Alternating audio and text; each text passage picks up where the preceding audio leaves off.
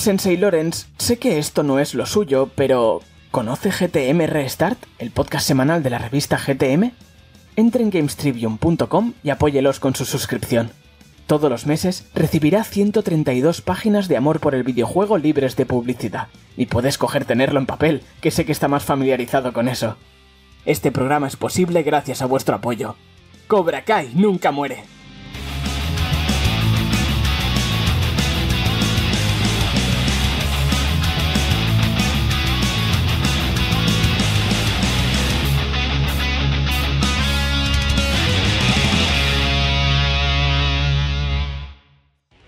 Muy buenas a todos y bienvenidos una semanita más a GTM Restart, tu podcast semanal de videojuegos. Hoy, ¿qué te puedo contar?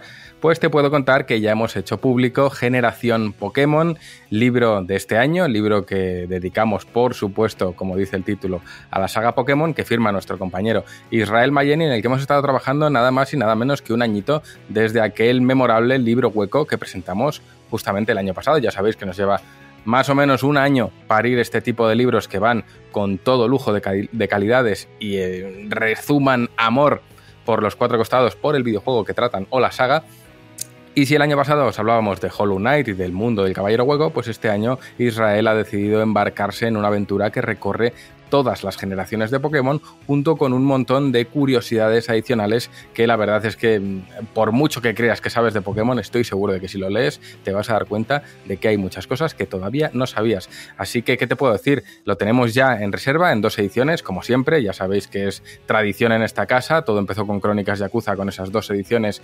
Eh, tanto la, la Wakagashira como la, como la normal. Luego fuimos con el libro hueco eh, con, esa edición del Grimorio del Vacío y en esta ocasión tenemos la edición normal que va ilustrada por Sergio Melero y la edición Dex que como bien indica su nombre hace honor a la Pokédex y va acompañada de tres láminas firmadas por Tony Infante, un medallón que conmemora al Pokémon que salvó la saga, que fue, por si no lo sabes, ya te lo cuento y lo contamos en el libro, fue Mew, y que además conmemora esa carta que tuvimos todos de niños por ir al cine en cuanto a acabados, diseño y aspecto en general con ese dorado y, violeta, además de unas sobrecubiertas inspiradas en la Pokédex y unas tapas que muestran la circuitería del aparato impreso en tinta metálica verde. Es una auténtica pasada de edición, así que eh, pasaos por gtmstore.com para reservar la vuestra porque serán unidades limitadas al número de reservas, es decir, eh, hemos aprendido de, la sobredemanda que hubo en el libro hueco y para que nadie se quede sin ellas, estaremos atentos a todas las reservas que haya y después produciremos en base a ellos. Y esa será la edición y no volverá a haber más, igual que no ha habido más del Grimorio del Vacío de Hollow Knight.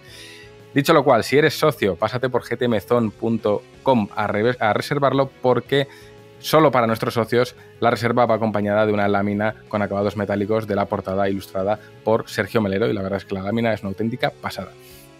Así que echa la promo. Te recuerdo también que hemos presentado, aunque parezca que no, no dejamos de sacar la revista. Revista, la última del año.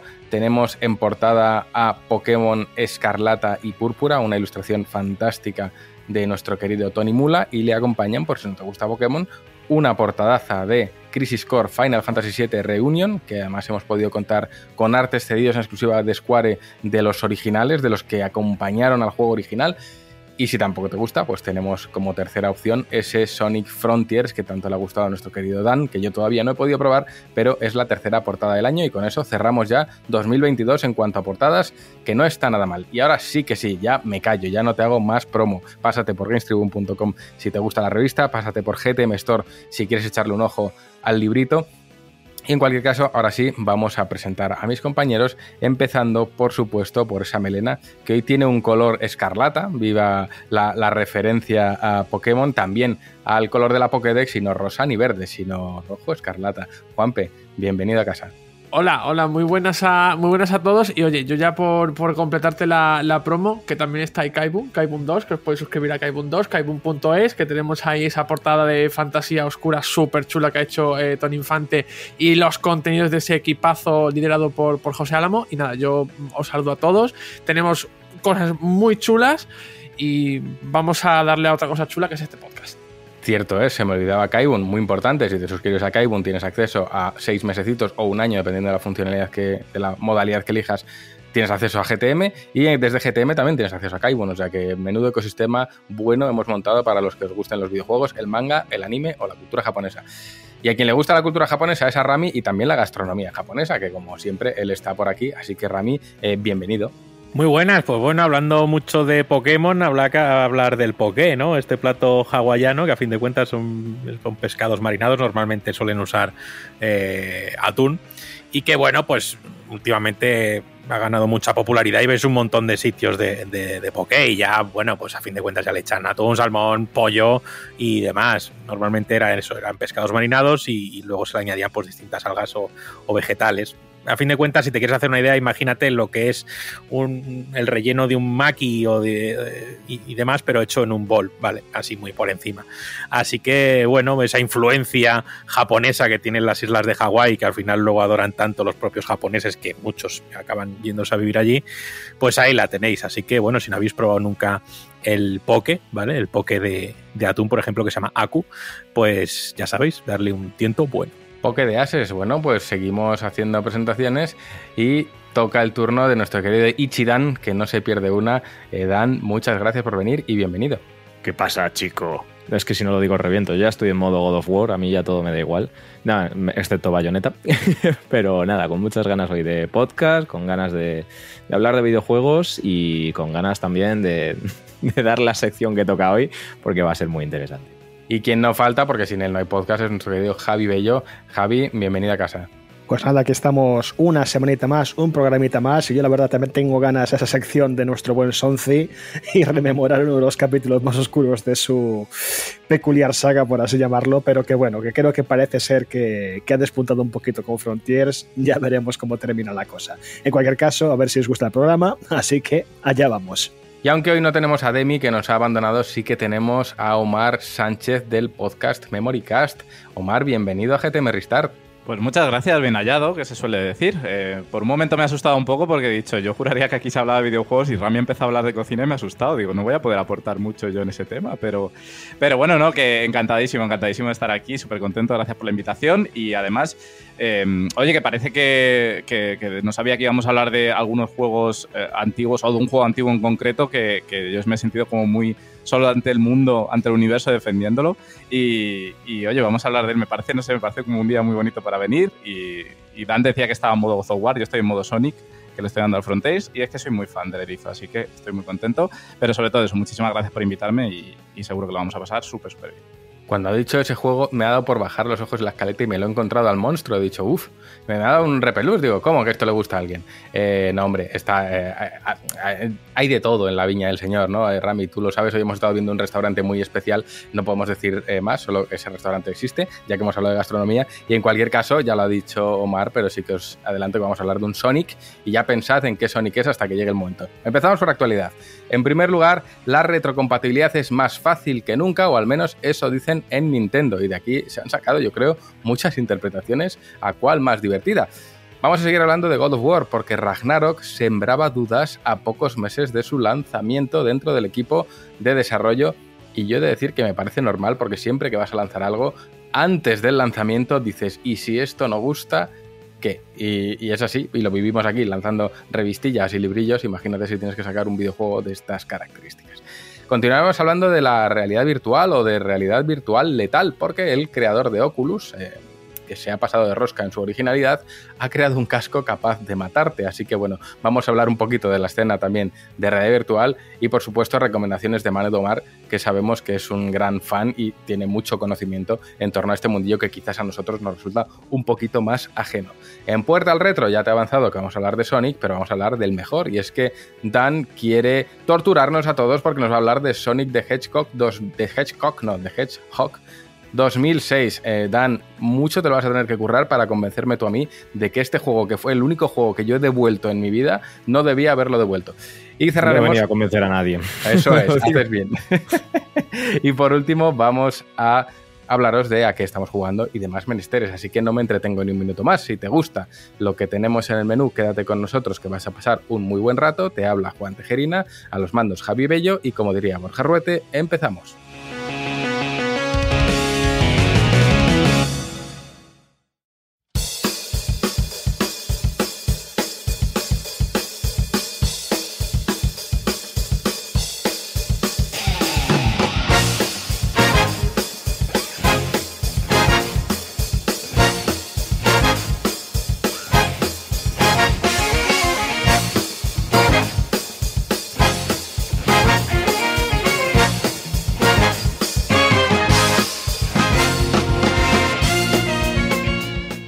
Arrancamos hoy, que viene la actualidad eh, exigua, pero con cositas más o menos interesantes, hablando de Nintendo, porque al parecer, Juanpe, en una reunión de inversores, ¿no? Eh, contestando a uno de los inversores, han hablado de que la retrocompatibilidad lo tienen, mm, por lo menos a nivel técnico, más fácil que nunca. Y ya a partir de aquí, si quieres, tú nos das la información y nosotros ya, como diría Sergio Carlos, elucubramos.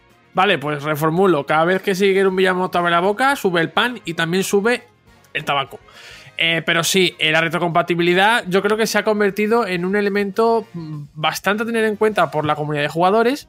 Es una tecnología que existe desde hace, desde hace mucho, pero que hasta ahora no ha cobrado quizá mayor relevancia debido a la escasez de componentes que ha llevado a pues, los principales fabricantes a no poder producir más consolas de, la generación actual. ¿no? Eh, con todo, ahora es más complicado que nunca justificar la ausencia de esta tecnología, máxime cuando sabemos que es más fácil que nunca, como tú has mencionado al introducir la noticia, Juan, eh, trabajar con la retrocompatibilidad. O esto es lo que dice el mismísimo Shigeru Miyamoto, el padre de, Super Mario, ha hablado sobre este tema en una sesión de preguntas y respuestas con los inversores de, Nintendo, puesto que la compañía nipona acaba de presentar sus últimos resultados eh, fiscales. En esta intervención, pues Miyamoto ha explicado que ahora es más sencillo hacer juegos retrocompatibles porque los entornos de trabajo se han estandarizado. Es decir, pues hay un estándar, hay un espacio de trabajo común para, eh, entiendo, no solo entre plataformas, sino para las plataformas de la misma, del mismo eh, fabricante. El japonés ha hablado de cómo, er, de cómo antes era un proceso bastante más complicado debido a que esos entornos de trabajo eran muy diferentes y a que el material desarrollado en ellos pues no podía ser en la mayoría de casos reutilizado en consolas que venían eh, a posteriori.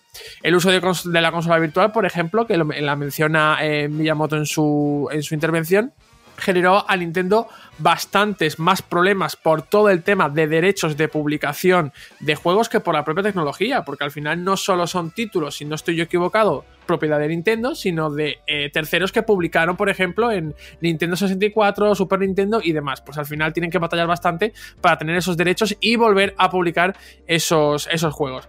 A pesar de estas explicaciones, eh, los caminos de Nintendo se antojan bastante, bastante distintos a la tendencia mayoritaria. Miyamoto, aunque ha explicado todo esto de que la, retrocompatibilidad es más sencilla, eh, ha asegurado que el objetivo de la compañía sigue siendo crear experiencias únicas para su futuro hardware, que no pueda ser creado en máquinas preexistentes.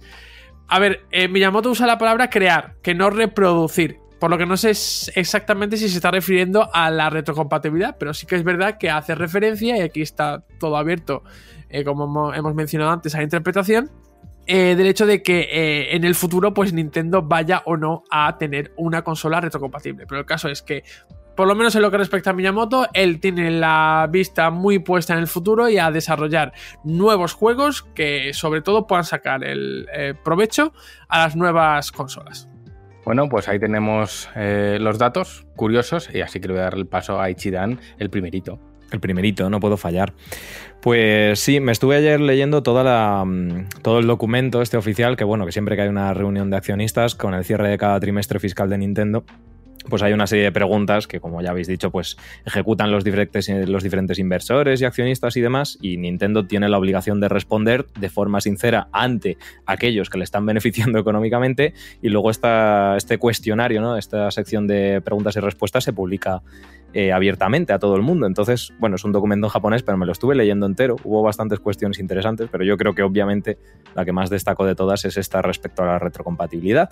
Y sí que es cierto que no dicen explícitamente sí, va a ser retrocompatible, pero bueno, yo en las palabras eh, referentes a la respuesta de qué va a pasar con el software de Nintendo Switch en la próxima consola, interpreto que lo que están dejando entrever es que efectivamente con esa facilidad que tiene la próxima consola va a ser retrocompatible, pero no solo simplemente por la respuesta que ha podido dar Miyamoto directamente, sino porque si nos vamos a hace dos reuniones de accionistas, en, las últimas preguntas de hace seis meses, en este caso medio año, les preguntaron también acerca de, de, Nintendo Switch 2 o del próximo sistema, de la sucesora de Nintendo Switch, Y una de las preocupaciones que manifestaba eh, Suntaro Furukawa, presidente actual de Nintendo, es precisamente que les preocupa el hacer una transición suave a la próxima generación y trasladar a todos los, sobre todo suscriptores online, ¿no? entre otras cosas, a la nueva generación sin dejar a nadie atrás. Entonces, a mí esta preocupación y también otra clara declaración de Nintendo, que es mantener Nintendo Switch viva durante todavía más tiempo, sabiendo que ya se está asomando la próxima consola y que no sé si la veremos el año que viene o al siguiente, pero ya se está acercando si Nintendo Switch está en su segunda mitad, como declaran en estas preguntas y respuestas de su ciclo vital, pues efectivamente Nintendo Switch seguramente se acabe empalmando con la próxima consola y las dos permanezcan continuamente en el mercado. De tal manera que creo que la retrocompatibilidad va a ser clave, ya no solo por estas palabras, sino porque si Nintendo Switch tiene que mantenerse en el mercado, necesita recibir juegos todavía para tener contenido y que la gente siga adquiriendo el sistema. Por lo tanto, ya de aquí deduzco que efectivamente lo que va a suceder es que acabará saliendo Nintendo Switch 2 y Nintendo Switch seguirá recibiendo juegos y que como ha sucedido en la actual generación de PlayStation y Xbox, la gran mayoría seguramente sean eh, cross-gen y sean compatibles tanto con Nintendo Switch como con el próximo sistema que seguramente pues, se beneficie de su hardware más poderoso y demás para tener pues, mejores resultados en diferentes juegos. Pero obviamente no, no han declarado oficialmente, han dicho abiertamente sí, pero claro, yo creo que lo han dejado caer. También es cierto que en estas preguntas siempre dan respuestas ambiguas, imagino porque al final lo que quieren ellos es sorprender al mundo con las presentaciones oficiales a través de sus eh, Nintendo Directs, E3 o eventos eh, diversos que, hacen a lo largo del año. O sea que yo veo bastante claro que lo que ha dicho Nintendo es que va a haber retrocompatibilidad en la próxima consola y además le veo todo el sentido del mundo, más teniendo en cuenta el parque de videojuegos que ya tiene Nintendo Switch y que les beneficia no abandonarlo. Básicamente por eso. Rami, todo tuyo. Bueno, pues yo solo traigo reflexiones, más que pues, es lo que hacemos aquí, ¿no? También soy gilipollas. Em, me ha parecido curioso lo que decía Dan y, también por su, reflexión sobre que, bueno, que, que, supuestamente, muy entrecomillado y según lo que él ha podido suponer, eh, la nueva consola de Nintendo pues sería coetánea con Switch. Y yo es que sigo viendo a Switch muy, muy, muy viva. Incluso la gente dice, es que este juego va lastrado por...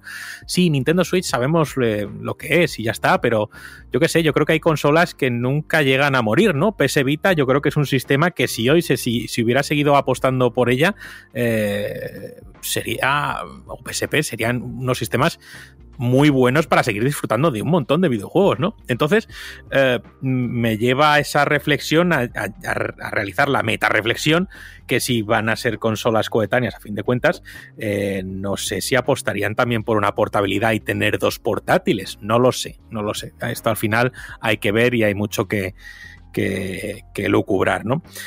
Em, yo no sé si tenéis esa sensación de que al final Nintendo es como Windows, ¿no? Eh, al final hay consola buena, consola mala. No me refiero a mala a sistema como tal o hardware, sino que funciona peor que otra, ¿no? Ahí tenemos los casos y si vamos contando, pues Nintendo 64, GameCube, de GameCube a Wii, de Wii a Wii U, ahora Nintendo Switch y la siguiente, pues supuestamente yo no lo quiero, pero es la que toca que se escacharre en ventas, ¿no?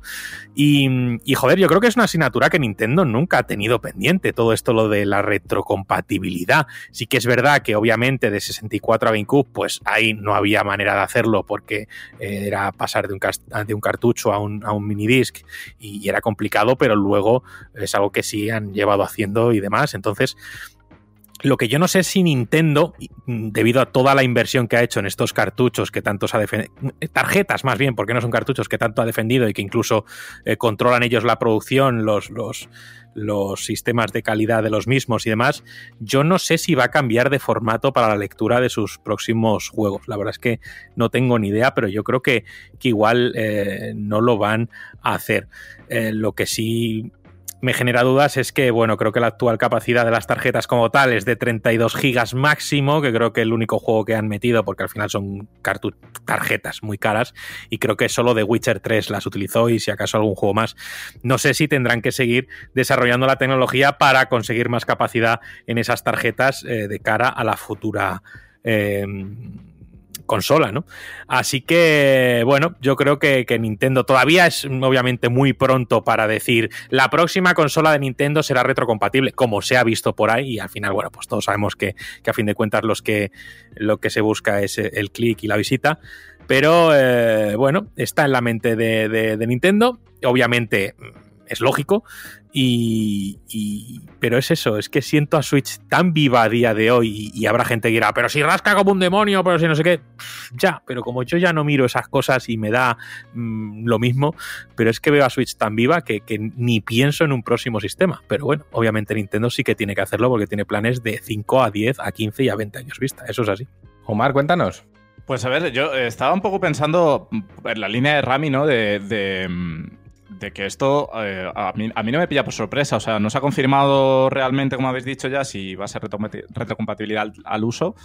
Eh, pero, pero quiero decir, precisamente si hay una compañía de todas las grandes de, videojuegos que es poco sospechosa de, de, no poder o no querer hacer esto, es Nintendo que eh, joder, es que desde la Game Boy ya tiene retrocompatibilidad. Es que parece que la retrocompatibilidad es una cosa como muy actual y demás, pero en Game Boy ya, vamos, en Game Boy Color tú ya podías poner eh, juegos de Game Boy eh, ladrillo y eso ya era retrocompatibilidad y luego un salto un poco más grande, pues Game Boy Advance con Game Boy Color y Game Boy ladrilla, como me gusta a mí llamarla y demás. Em, y, lo ha ido haciendo muchas veces. Quizás esas dos tecnologías no coexistieron, aunque fueran eh, retrocompatibles, pero por ejemplo, la época de, mm, Nintendo DS y luego 3DS, eh, yo por aquella entonces eh, trabajaba en, tiendas de videojuegos y demás, y es lo que estáis diciendo un poco de Switch, os puedo asegurar que tú ya tenías una consola mucho más potente y mucho más avanzada, y las antiguas se seguían vendiendo como churros, porque al final yo, yo no soy de los que dice que Nintendo es una marca para niños, como hay muchos que sí que dicen, pero, eh, o específicamente para, niños, pero sí es una marca que pueden disfrutar muchos niños. Y al final, claro, para los padres es muy atractivo porque no te vas a gastar un dinero en una consola para el crío, pues le compras la DS, que es mucho más barata, y el chaval lo va a disfrutar igual, ¿no? Entonces, eh, yo sí tengo bastante claro y no me sorprendería. Además que ahora en estos tiempos creo que se ha demostrado que, que la gente sí valora la retrocompatibilidad por, yo creo que por diversas cuestiones, ¿no? Pero, pero en este caso, por ejemplo, Microsoft, yo creo con el tema de la Xbox Series y la retrocompatibilidad y demás, sí que ha demostrado que la gente, oye, que le interesa porque, joder, porque está bien, porque hay muchas épocas en el año que por lo que sea hay menos lanzamientos o, te pilla más apura de pasta y a lo mejor hay un montón de grandes juegos, incluso juegos de Sonic por ahí, antiguos, que no has jugado y lo puedes hacer en las consolas actuales. O sea que, que yo apuesto a que seguramente, a que seguramente sea la consola retrocompatible, seguramente. Juanpe, cuéntame.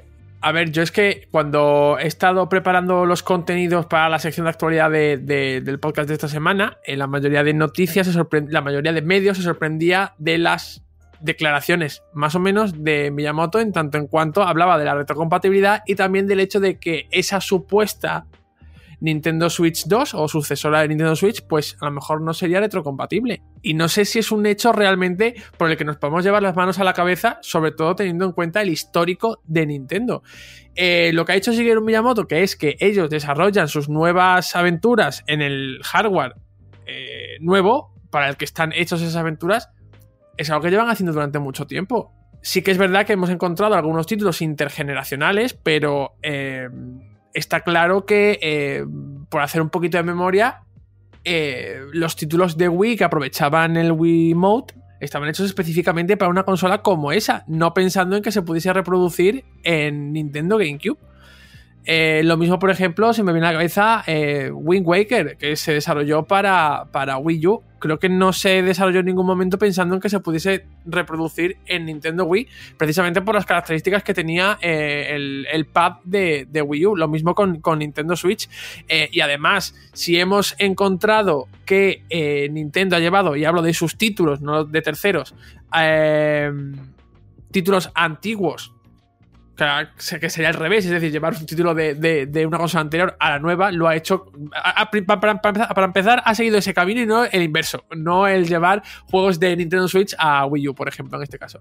Pero sí que eh, ha hecho el camino contrario, lo ha hecho con una nueva versión de un juego al que, en el que ha introducido ciertas mejoras. Lo, ha hecho sobre el mayor ejemplo de esto, pues eh, ese Mario Kart 8 Deluxe, ¿no? Que, sigue estando eh, de acuerdo con los últimos informes financieros de Nintendo, arriba del todo entre los juegos más vendidos. Y en el último trimestre se ha, colado también entre los más vendidos. O sea que es una cosa increíble. Por lo tanto, yo creo que si resulta que sale Nintendo Switch 2 o como se llame, y no es retrocompatible eh, del modo en el que todos pensamos en la retrocompatibilidad, que ya lo hemos pensado muchas veces, que es coger el cartucho de Nintendo Switch 2, ponerlo en mi Nintendo Switch actual y funcionar. Creo que si ocurriese esto tampoco sería algo tremendamente sorprendente o ninguna locura. Nintendo lo lleva haciendo así y más sobre todo cuando eh, Nintendo ha seguido no precisamente los cauces normales o las tendencias tecnológicas y ha dicho que tú sacas CD, yo saco mini CD, que tú sigues con CD, yo me hago mi cartucho. De hecho, eh, Wii funcionó con CD, eh, Wii U tres cuartos de lo mismo y de repente Switch pues ahora te usa unos cartuchos completamente diferentes.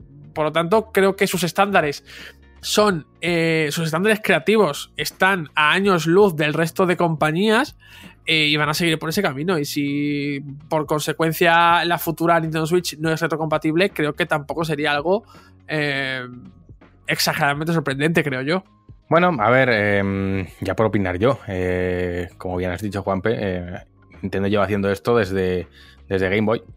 ¿Para qué nos vamos a engañar, no? Desde Game Boy, cuando salió Game Boy Color ya era retrocompatible hacia atrás, luego con Nintendo DS tenía esa ranura para Game Boy Advance, Game Boy Advance también podía reproducir los juegos del anterior.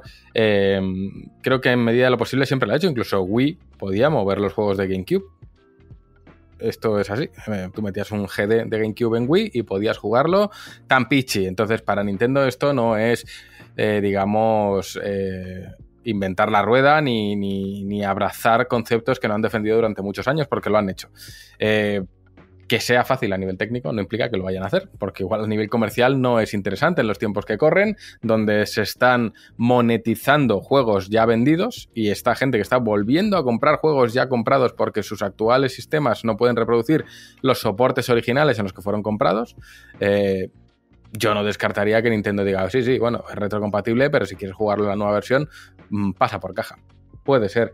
No les veo muy capaces de hacerlo porque aunque Nintendo hace cosas raras, hay cosas que hace, las hace bien.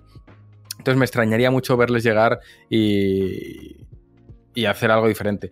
La pista más grande que queda aquí es que si existe una hipotética Switch 2, sabemos por la experiencia de Nintendo que harán un esfuerzo por diferenciarla. Ya les pasó con Wii U, que el público no sabía diferenciar la Wii de la Wii U. Entiendo que la próxima Switch no será Switch U y tendrá la suficiente diferenciación como para que todo el mundo entienda que es una consola nueva. Aquí quedan dos opciones. Si es retrocompatible, significa que la siguiente consola seguirá funcionando por cartuchos. O, si funciona a través de otro medio, tendrá un lector de cartuchos de Switch. Eh, y creo que hasta ahí podemos hacer lectura. Más allá lo veo complicado. Eh, Rami, cuéntame.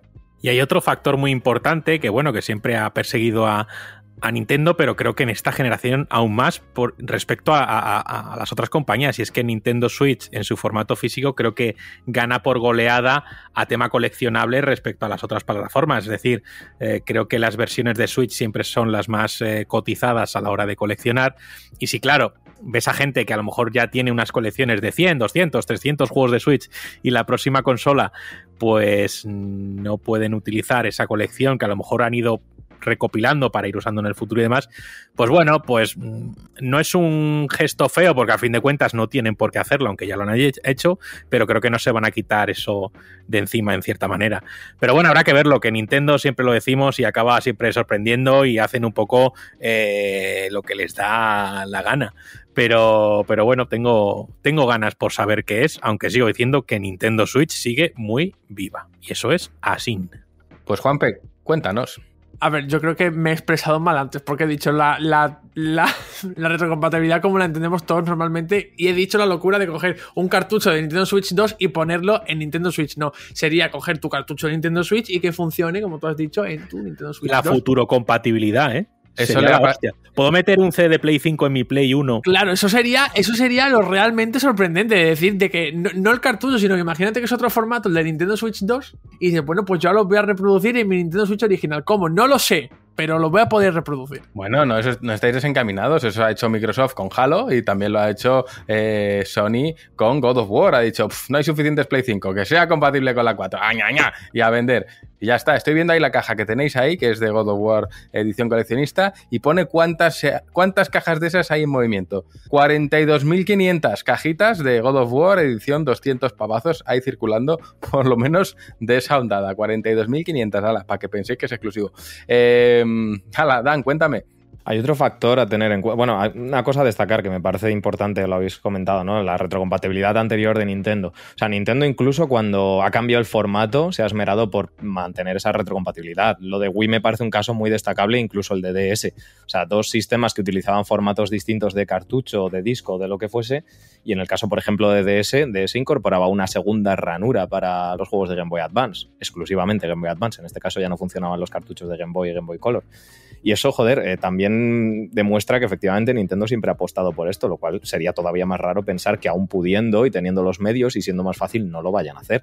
Y, y, en el caso de Wii lo mismo, ¿no? Wii utilizaba un formato distinto, que al final es óptico, no hay problema, pero utilizaba mandos distintos. Pues se molestaron en ponerle unos puertos de mandos y memory cards compatibles con todo el hardware de, de GameCube. Entonces, bueno, pues yo creo que efectivamente ahí tenemos unas evidencias que tenemos que tener en cuenta. Es, es cierto que últimamente como que somos muy alarmistas con esto de la retrocompatibilidad, pero creo que esto no debería aplicarse a Nintendo. Nintendo siempre ha tenido la opción ha sido retrocompatible, ¿no? En el caso de, Switch era inviable, es un sistema portátil, no puedes ponerle un lector de DVDs al sistema portátil porque no iba a funcionar y lo ibas a cargar a la mínima de cambio. Entonces era inviable, en este caso no se podía hacer y se han beneficiado, como decía Juan de ello, a nivel de, de ports y demás, bueno, pues ya lo hemos visto, todas las ediciones deluxe de tantísimos juegos, ese Mario Kart 8 como juego más vendido de, del sistema siendo un juego original de Wii U y demás. Y luego hay otro factor que hay que tener en cuenta, que igual solo hablamos de una retrocompatibilidad y esto no lo hemos mencionado, digital. Porque otra de las cosas que comenta Nintendo de cara a esta junta de accionistas, preguntas y respuestas y demás, es sobre precisamente el online. Le preguntan qué, planes tienen para el online y todos estos rollos. Obviamente su respuesta es que pretenden seguir trayendo contenido y mejorando este servicio. Y que este servicio se va a trasladar a la próxima consola. Es decir, esto ya lo hemos comentado en algún otro podcast, pero eh, está claro que lo que ha estado haciendo Nintendo durante estos últimos años con toda la arquitectura online de Nintendo, SwissOp y todos estos rollos, es crear un sistema que sea operativo eh, totalmente. O sea, es decir, un sistema que forme un, un, plan a largo plazo para Nintendo y que no tengan que reiniciarlo. De hecho, hacen mención a que anteriormente, en temas de retrocompatibilidad y de imposibilidad de formatos, han tenido que recurrir a la consola virtual. En este caso, eso no va a tener que ser así, lo dejan muy claro. O sea, yo creo que aquí nos están diciendo que la próxima consola va a tener lector de cartuchos exactamente igual y creo que va a ser un caso muy similar al que había entre DS y 3DS, que si bien eran tarjetas muy similares, había una pequeña diferenciación física en el cartucho que impedía que los juegos de 3DS entrasen en la ranura de, de, DS, mientras que los de DS sí podían entrar en los de 3DS. Y yo creo que van a tirar por aquí para esa diferenciación entre cartuchos, pero ojo, yo no descarto también, porque como no confirman nada, que la retrocompatibilidad sí que exista, pero a través de esa ISOP que va a estar unificada. Entonces puede ser que estemos hablando de una retrocompatibilidad únicamente digital y yo lo dejo ahí como posibilidad. Digo ya que no lo creo, creo que va a ser física, pero la posibilidad la dejo ahí porque hay que tenerla en cuenta también. Bueno, pues yo creo que hasta aquí llega el tema retrocompatibilidad de Nintendo, así que nos vamos directos al Ragnarok. Pero antes de entrar en el Ragnarok, que por cierto empezaba con una luna de sangre que hubo ayer y fue con el lanzamiento del juego, notita curiosa, Está aquí Demi. Dijo que no iba a venir, pero ha oído a Ragnarok y ha dicho, me asomo, así que Demi, bienvenida. A ver, es que os echaba tanto de menos, chicos, que me he tenido que tragar mis palabras y venir. Las cosas oh. están así, os quiero mucho. Ay, qué bonito. Hay que decir, esto no lo saben los oyentes, pero se está intentando desprender del título de Demi y ahora se hace llamar Chucky. Y, y eso no va a ser así, Juanpe. Chucky Cervantes para los amigos. y, y, Chucky Lobato para los del podcast, así que. Oh, Dios mío. Creo que es la persona con más sobrenombres que ha pisado este podcast. Eso es bueno. En cualquier caso, nos vamos. No tantos ¿no? como Sergio Carlos todavía. Que oh, tiene Calculón, Pico de Oro, Sergio Caldos, es que tiene muchas cosas. Caldo Caricias, todos, todos los tiene. Pero bueno, eh, a Sergio le mandamos un abrazo desde aquí y nosotros nos vamos con Kratos al Ragnarok. Porque, bueno, algo curioso, ¿no? Pasa mucho cuando vas a lanzar algo al, al, al mercado. Eh, y es que hoy han reconocido desde Santa Mónica que el juego, Juanpe, les sembraba, les empezó, les dio un ataque de pánico a pocos meses del lanzamiento porque pensaban que no tenía calidad.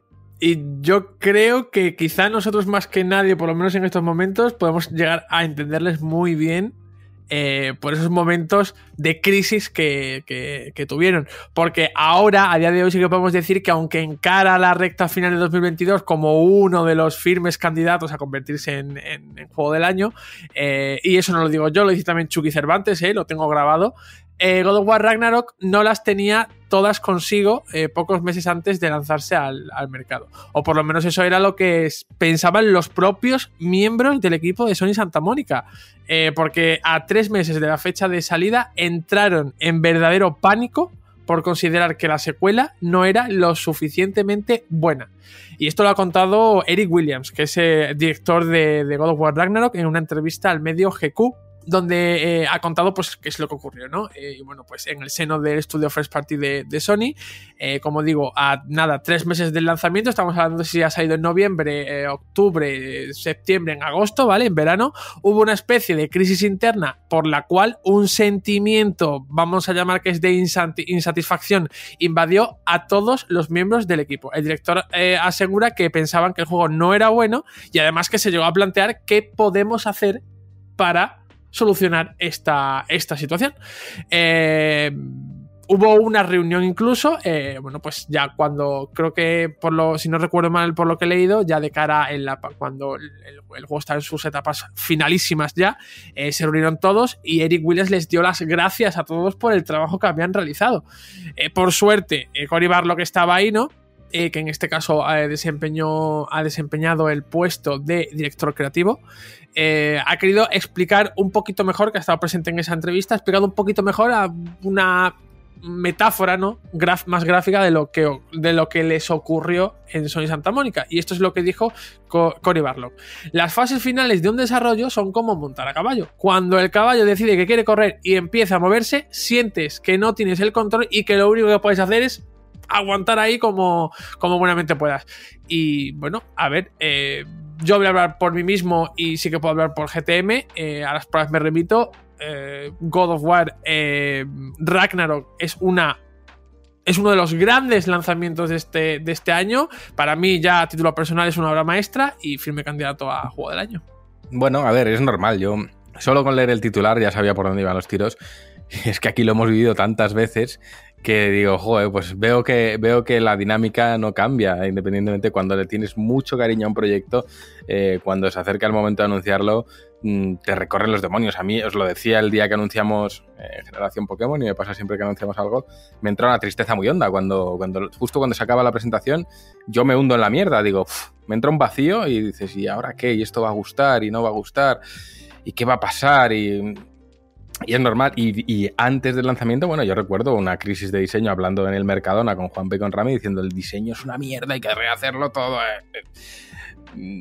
Es normal, yo creo que es normal y, y, y, me alegra en cierto modo ver que en estudios más grandes, con mucha más experiencia y más preparación, pues también pasan por momentos en los que se plantean si lo que han hecho durante tanto tiempo es bueno, pero porque te ciegas, o sea, solo ves ya lo que has estado haciendo durante mucho tiempo, pierdes las referencias, eh, miras hacia tus propias expectativas y siempre tus expectativas están por encima de la realidad. Entonces, eh, tiene que ser duro, pero también tienen, yo creo, que aprender de la experiencia y cuando les vuelva a pasar en un futuro que les pasará, eh, que confíen un poco más en que lo que han hecho es bueno, también porque tienen que tener la presión encima de decir, hostia, es que nosotros tenemos un histórico, no podemos meter la pata, no somos un estudio nuevo, estamos eh, sacando la continuación de algo que fue recogido y con, con vítores. Entonces, mmm, vamos a estar a la altura de lo que hicimos. Bueno, pues oye, mira, por, por no irme muy lejos, eso nos está pasando ahora con Kaibun 2. Estamos ahí revisando tal, tal, tal, y estamos el rato. ¿Esto está a la altura del primero? Sí, no, esto sí, esto no. Y al final, eh, son las exigencias propias de cada uno. Yo me alegro y creo que muestra una faceta muy humana de, del equipo de God of. Rami, cuéntame. Sí, lo que has dicho tú y nos han contado muchas veces desarrolladores y desarrolladoras, a fin de cuentas, tú llevas a lo mejor cuatro años, cinco años dentro de un proyecto viéndolo, tus ojos y tu percepción está viciada, eh, puede que solo destaques los problemas y no las virtudes o todo lo que has eh, conseguido. Entonces, sí que entiendo en cierta manera ese pensamiento, pero no, es decir, ¿cómo que no es bueno? Supongo que, que, que verían una base, a lo mejor no, no, era lo suficientemente sorprendente. No lo sé, no he jugado al juego, ¿eh? Pero, pero joder, mm, estar a pocos meses de lanzamiento del juego y decir no, que no era bueno, que pensaban que no era bueno, eh, yo no sé si era una falta de perspectiva a fin de cuentas o como lo estamos diciendo que está. Perdón estaban súper viciados ya de ver el mismo proyecto y que mmm, solo veían las carencias, porque a fin de cuentas un juego así no puede no ser bueno y dejar y, ser una obra maestra en unos pocos meses. Entonces, no ha habido ningún cambio significativo ni nada. Creo que en cierta manera también se le echan encima. perdóname, todo, el cansancio, todas las dudas y demás a la vez, y es algo que, ya habéis comentado aquí mismo. Y, joder, si veis el, el, documental de Racing Kratos, a fin de cuentas también surgieron esas dudas cuando salió el de 2018. Y Santa Mónica, como bien ha apuntado Juan, eh, si veis las, las notas, que, que, no nos gusta usar Metacritic nunca, pero si veis la media que tiene Metacritic todos los juegos que ha sacado Santa Mónica, flipáis, porque es un estudio que mantiene una media superior a 90 fácilmente y es una responsabilidad muy, muy alta. Y creo que es uno de los, de los estudios que, que, que que, que, mejor están posicionados en, en, ese aspecto. Pero bueno, mm, sí, esto da un puntito de, de humanidad al equipo y, que es lo, lo, normal y ya está. Así que, así que bueno, pues, pues oye, es, es curioso. Yo espero que hagan también una especie de postmortem que se llama o un documental abordando todo este desarrollo porque ha tenido que ser interesante. Perdonadme. Cómo ver de ese God of War 2018, que obviamente tenía que haber una secuela, pero que no podían hacer una secuela sin más, que tenían que hacer algo mucho más grande, no solo quedarse en desarrollar el argumento y ya está. Y hostia, cuando partes de algo tan tocho, y también lo ha dicho Juan, cómo lo continúas y que siga siendo esplendoroso. Y creo que, que, es, que ha sido más difícil eso, fíjate, que el de 2018 partir con ideas frescas, vamos a cambiarlo todo y ahí llegar que decir, hostia, hemos tocado el cielo y cómo subimos un poco más. Es complicado, ¿eh? Es muy complicado, yo lo entiendo perfectamente. Estaba viendo el perfil que has dicho, Rami, y pues tienen con God of War un 94, con God of War Ascension un 80, God of War 3 un 92, un 93 el 2, un 94 el primero, eh, y luego tiene nuestro querido The Order, un mísero 63. Demostra Qué injusticia. Demostra Ellos colaboraron, no, no es suyo, ¿no? ¿O si es suyo? Pues ahora no lo recuerdo, no, creo es que de, no. Es de Ready at Dawn, Ready at Dawn. Que son los responsables de los juegos de PSP de God of War. Tanto Chains of Olympus como Ghost of Sparta. Qué injusticia. Injusticia, es un juegazo. Ojalá secuela, serie, película y, y un manga. Yo lo veo, pero bueno, eh, no nos estarán escuchando, estarán ahí muy ocupados diciendo, joder, qué buen juego hemos sacado. Eh". Pero bueno, en cualquier caso, eh, Dan, cuéntanos. Pues la verdad, mucho que decir aquí, porque creo que esto es lo que realmente marca la diferencia entre, entre los genios y la gente que simplemente hace las cosas bien y ya está, ¿no? El, ser inconforme con tu trabajo, con ser, eh, muy específico con lo que estás haciendo, el, el, hacer un trabajo mm, bien encomiado, ¿no? De, de, de, lo que tienes como proyecto, creo que es lo que marca la diferencia realmente. Y creo que esa es la clave, ¿no? De que Santa Mónica haya conseguido lanzar una secuela que, aun siendo continuista, siga rompiendo y siga sorprendiendo, porque, joder, vamos a ser sinceros, lanzar un juego continuista y sorprender de nuevo no es sencillo. O sea, cuando ya tienes una fórmula no puedes romperla y, y, tienes que continuar con algo que ya has escrito anteriormente.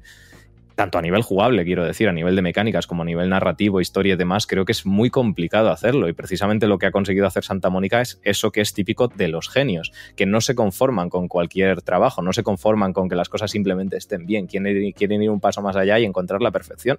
Y estabais comentando esto, ¿no? De que yo creo que forma parte de todo proceso creativo. Al final, cuando estás pariendo algo durante tanto tiempo, te entran muchísimas dudas, porque Ramis lo ha comentado, es, es la perspectiva. O sea, cuando tú tienes la perspectiva del desarrollo completo y tú eres consciente de lo que se ha quedado dentro, lo que se ha quedado fuera, lo, que has tenido que descartar, lo que has tenido que recortar, lo que te has quedado a lo mejor no era la mejor decisión y demás. Y tienes, al final, tú tienes más piezas del puzzle de las que la gente va, va a ver realmente. Entonces es, es, muy difícil ser objetivo realmente con el trabajo que estás haciendo cuando quieres que salga lo mejor posible. Si te da igual, esto no va a pasar. Y si simplemente quieres sacar el proyecto adelante y quitártelo de encima, no va a suceder. Pero realmente si quieres hacer un proyecto que merezca la pena, pasa, ¿no? Y lo comentabas. A mí me pasó y os lo dije, ¿no? Con el, el Misión Omega, con el libro de Metroid a mí me sucedió de que, joder, había tanto material descartado, tantas ideas fuera, y luego yo perdí la perspectiva y, y había momentos en los que dije, pero es que esto es una mierda, esto es una mierda, pero estaba Juan P. para decir, no, no, que esto está bien, hazme caso. ¿sí? Pero sí, es, es, algo que yo creo que, que realmente marca la diferencia y, y, demás. Tengo un colega, esto no viene mucho a cuento, pero pasa también, ¿no? Simplemente para ejemplificar, que es un pianista increíble, lleva toda la vida estudiando piano, es uno de los mejores pianistas de España. Y mmm, siempre que lo oigo tocar, a mí se me cae el alma a los pies directamente, ¿no? Porque es, es, impresionante ver a alguien que lleva toda la vida progresando y ver a los niveles que ha llegado a día de hoy. Y puedes ver una interpretación magnífica de cualquier obra hiper complicada puedes ver que se interpreta un revolucionario de Chopin y dices, tú es que ha sido magnífico, ha sido increíble. Y siempre cuando termina sus actuaciones, siempre viene y me, y me dice alguna cosita de, pues tío, he fallado aquí, estaba nervioso, tal, esto no sé cuántos, y cosas que son para el resto de los mortales imperceptibles, pero los genios son conscientes de que siempre se puede mejorar y por eso precisamente creo que la industria del videojuego está gozando de una salud increíble, porque siempre va a haber gente que se preocupe de hacer cosas mejores y mejores y mejores cada vez. Así que yo creo que ahí a Santa Mónica hay que aplaudirle y cuando un proyecto sale así de bien es precisamente porque hay gente que tiene dudas de si lo que está haciendo puede ser todavía mejor. Así que bravo por Santa Mónica, porque si, si no fuesen así, probablemente God of War Ragnarok no sería la obra maestra que es. Juanpe, cuéntame. Bueno, pues que God of War Ragnarok es mejor que el Den Ring. Pero no, no, no solo voy a decir eso. Pero a ver, a ver, a ver. A ver, a ver. Dan, no te han dado la palabra. Ojos son diferentes. no, eh, bromas aparte. Eh, no, no puedo. Pero no era broma. No era broma. Pero esto no está grabándose, ¿no? no, a ver, que eh, no puedo entenderles más eh, al, equipo de, Sony Santa Mónica, sobre todo porque creo que eh, es una cuestión, habéis dicho perspectiva, pero yo lo entiendo como una y es perspectiva, pero yo lo entiendo como una eh, cuestión de trabajo diario, de estar trabajando, porque eh, ellos llevan trabajando desde 2018, poco después de que saliera God of War de 2018, eh, llevan trabajando cuatro años seguidos sin parar en el mismo juego. al final, como estás viendo y trabajando todos los días con lo mismo y salvo que tengan un contacto con los testers, que es lo único, el único contacto eh, de fuera que tienen, salvo que vaya algún directivo de, Sony, como ya pasó en el anterior título, no tienen ningún tipo de, de feedback. Que es, por ejemplo, lo que nos pasa a nosotros cuando estamos haciendo la revista todos los meses. Llegamos a un punto en el que decimos, eh, hacemos lo mismo todos los meses. Eh, elaboramos los textos, maquetamos la revista, diseñamos páginas y demás. Y, nosotros, y yo, por lo menos, hablo a título personal porque me considero una persona eh, súper inconformista con lo que hago. De hecho, nada de lo que hago me gusta. Es en plan, es que esto no puede ser, esto lo tengo que mejorar. Esto no puede ser, esto lo tengo que mejorar. Esto no puede ser, esto lo tengo que mejorar. Y luego afortunadamente llega a manos de los socios que te dicen qué bien está esto, qué guay, cómo me gusta y puedes descansar tranquilo, pero hasta que llega ese momento y precisamente por la poca distancia que separa mi silla de la pantalla del ordenador, yo no tengo la, la capacidad para, para ver si es mejor, si es diferente, si me faltan muchos datos, me faltan eh, estímulos que me ayuden a entender si lo estoy haciendo bien o no. Y yo entiendo qué es lo que les ha ocurrido eh, al equipo de, de, Sony Santa Mónica y más si hablamos pues eso de un desarrollo que son tres años y medio, cuatro años dedicándote a lo mismo que si en el segundo año tienes que estallar un poco hasta las narices en plan, venga pues me toca esta animación, hay que pulirla, venga otra vez la animación, la has pulido tantas veces que tú ves que funciona. Simplemente funciona. le aprietas botones y funciona y hace lo que tiene que hacer. Pero no sabes si es mejor que el anterior, si es igual que el anterior, si tiene. No sabes. No sabes absolutamente nada. Solo tienes la certeza de que técnicamente está bien. Pero claro, eh, lo ha dicho Juan antes. Eh, Santa Mónica no se puede conformar con que funcione. Tiene que ir más allá precisamente por haberse convertido eh, la anterior entrega en el juego del año 2018.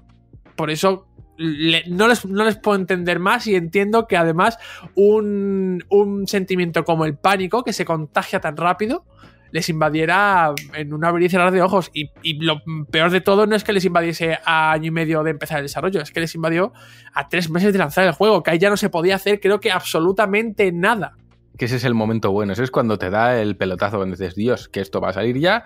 Ahora ya no se puede cambiar, ya eh, mm, pasillo recto y. Claro, porque si dices, quiero cambiar algo, ¿vale? Venga, pero ¿qué supone cambiar esto? Pues supone que cambies aquí, que cambies allí y que cambies más allá todavía. Pues es un, es un circo. Es un circo y es imposible, así que bueno, yo me alegro porque creo que eh, salvando las enormes distancias, creo que me he sentido muy identificado eh, y hablo en nombre del equipo en cuanto a lo que, lo que ocurre a poco de lanzar y de presentar algo. La gente igual se piensa que cuando presentas algo lo has parido ayer, pero, pero la realidad es que llevas mucho tiempo trabajando en ello y, ya mm, pues cerca de los, del mes, dos meses antes, hablo en editorial, en videojuegos era más bien tiempo, mes, dos meses antes ya no puedes cambiar nada, ya tienes todos los materiales generados, ya es eh, vía recta Así que bueno, en fin, en cualquier caso, yo me alegro de... Uy, eh, Raquel, cuéntame.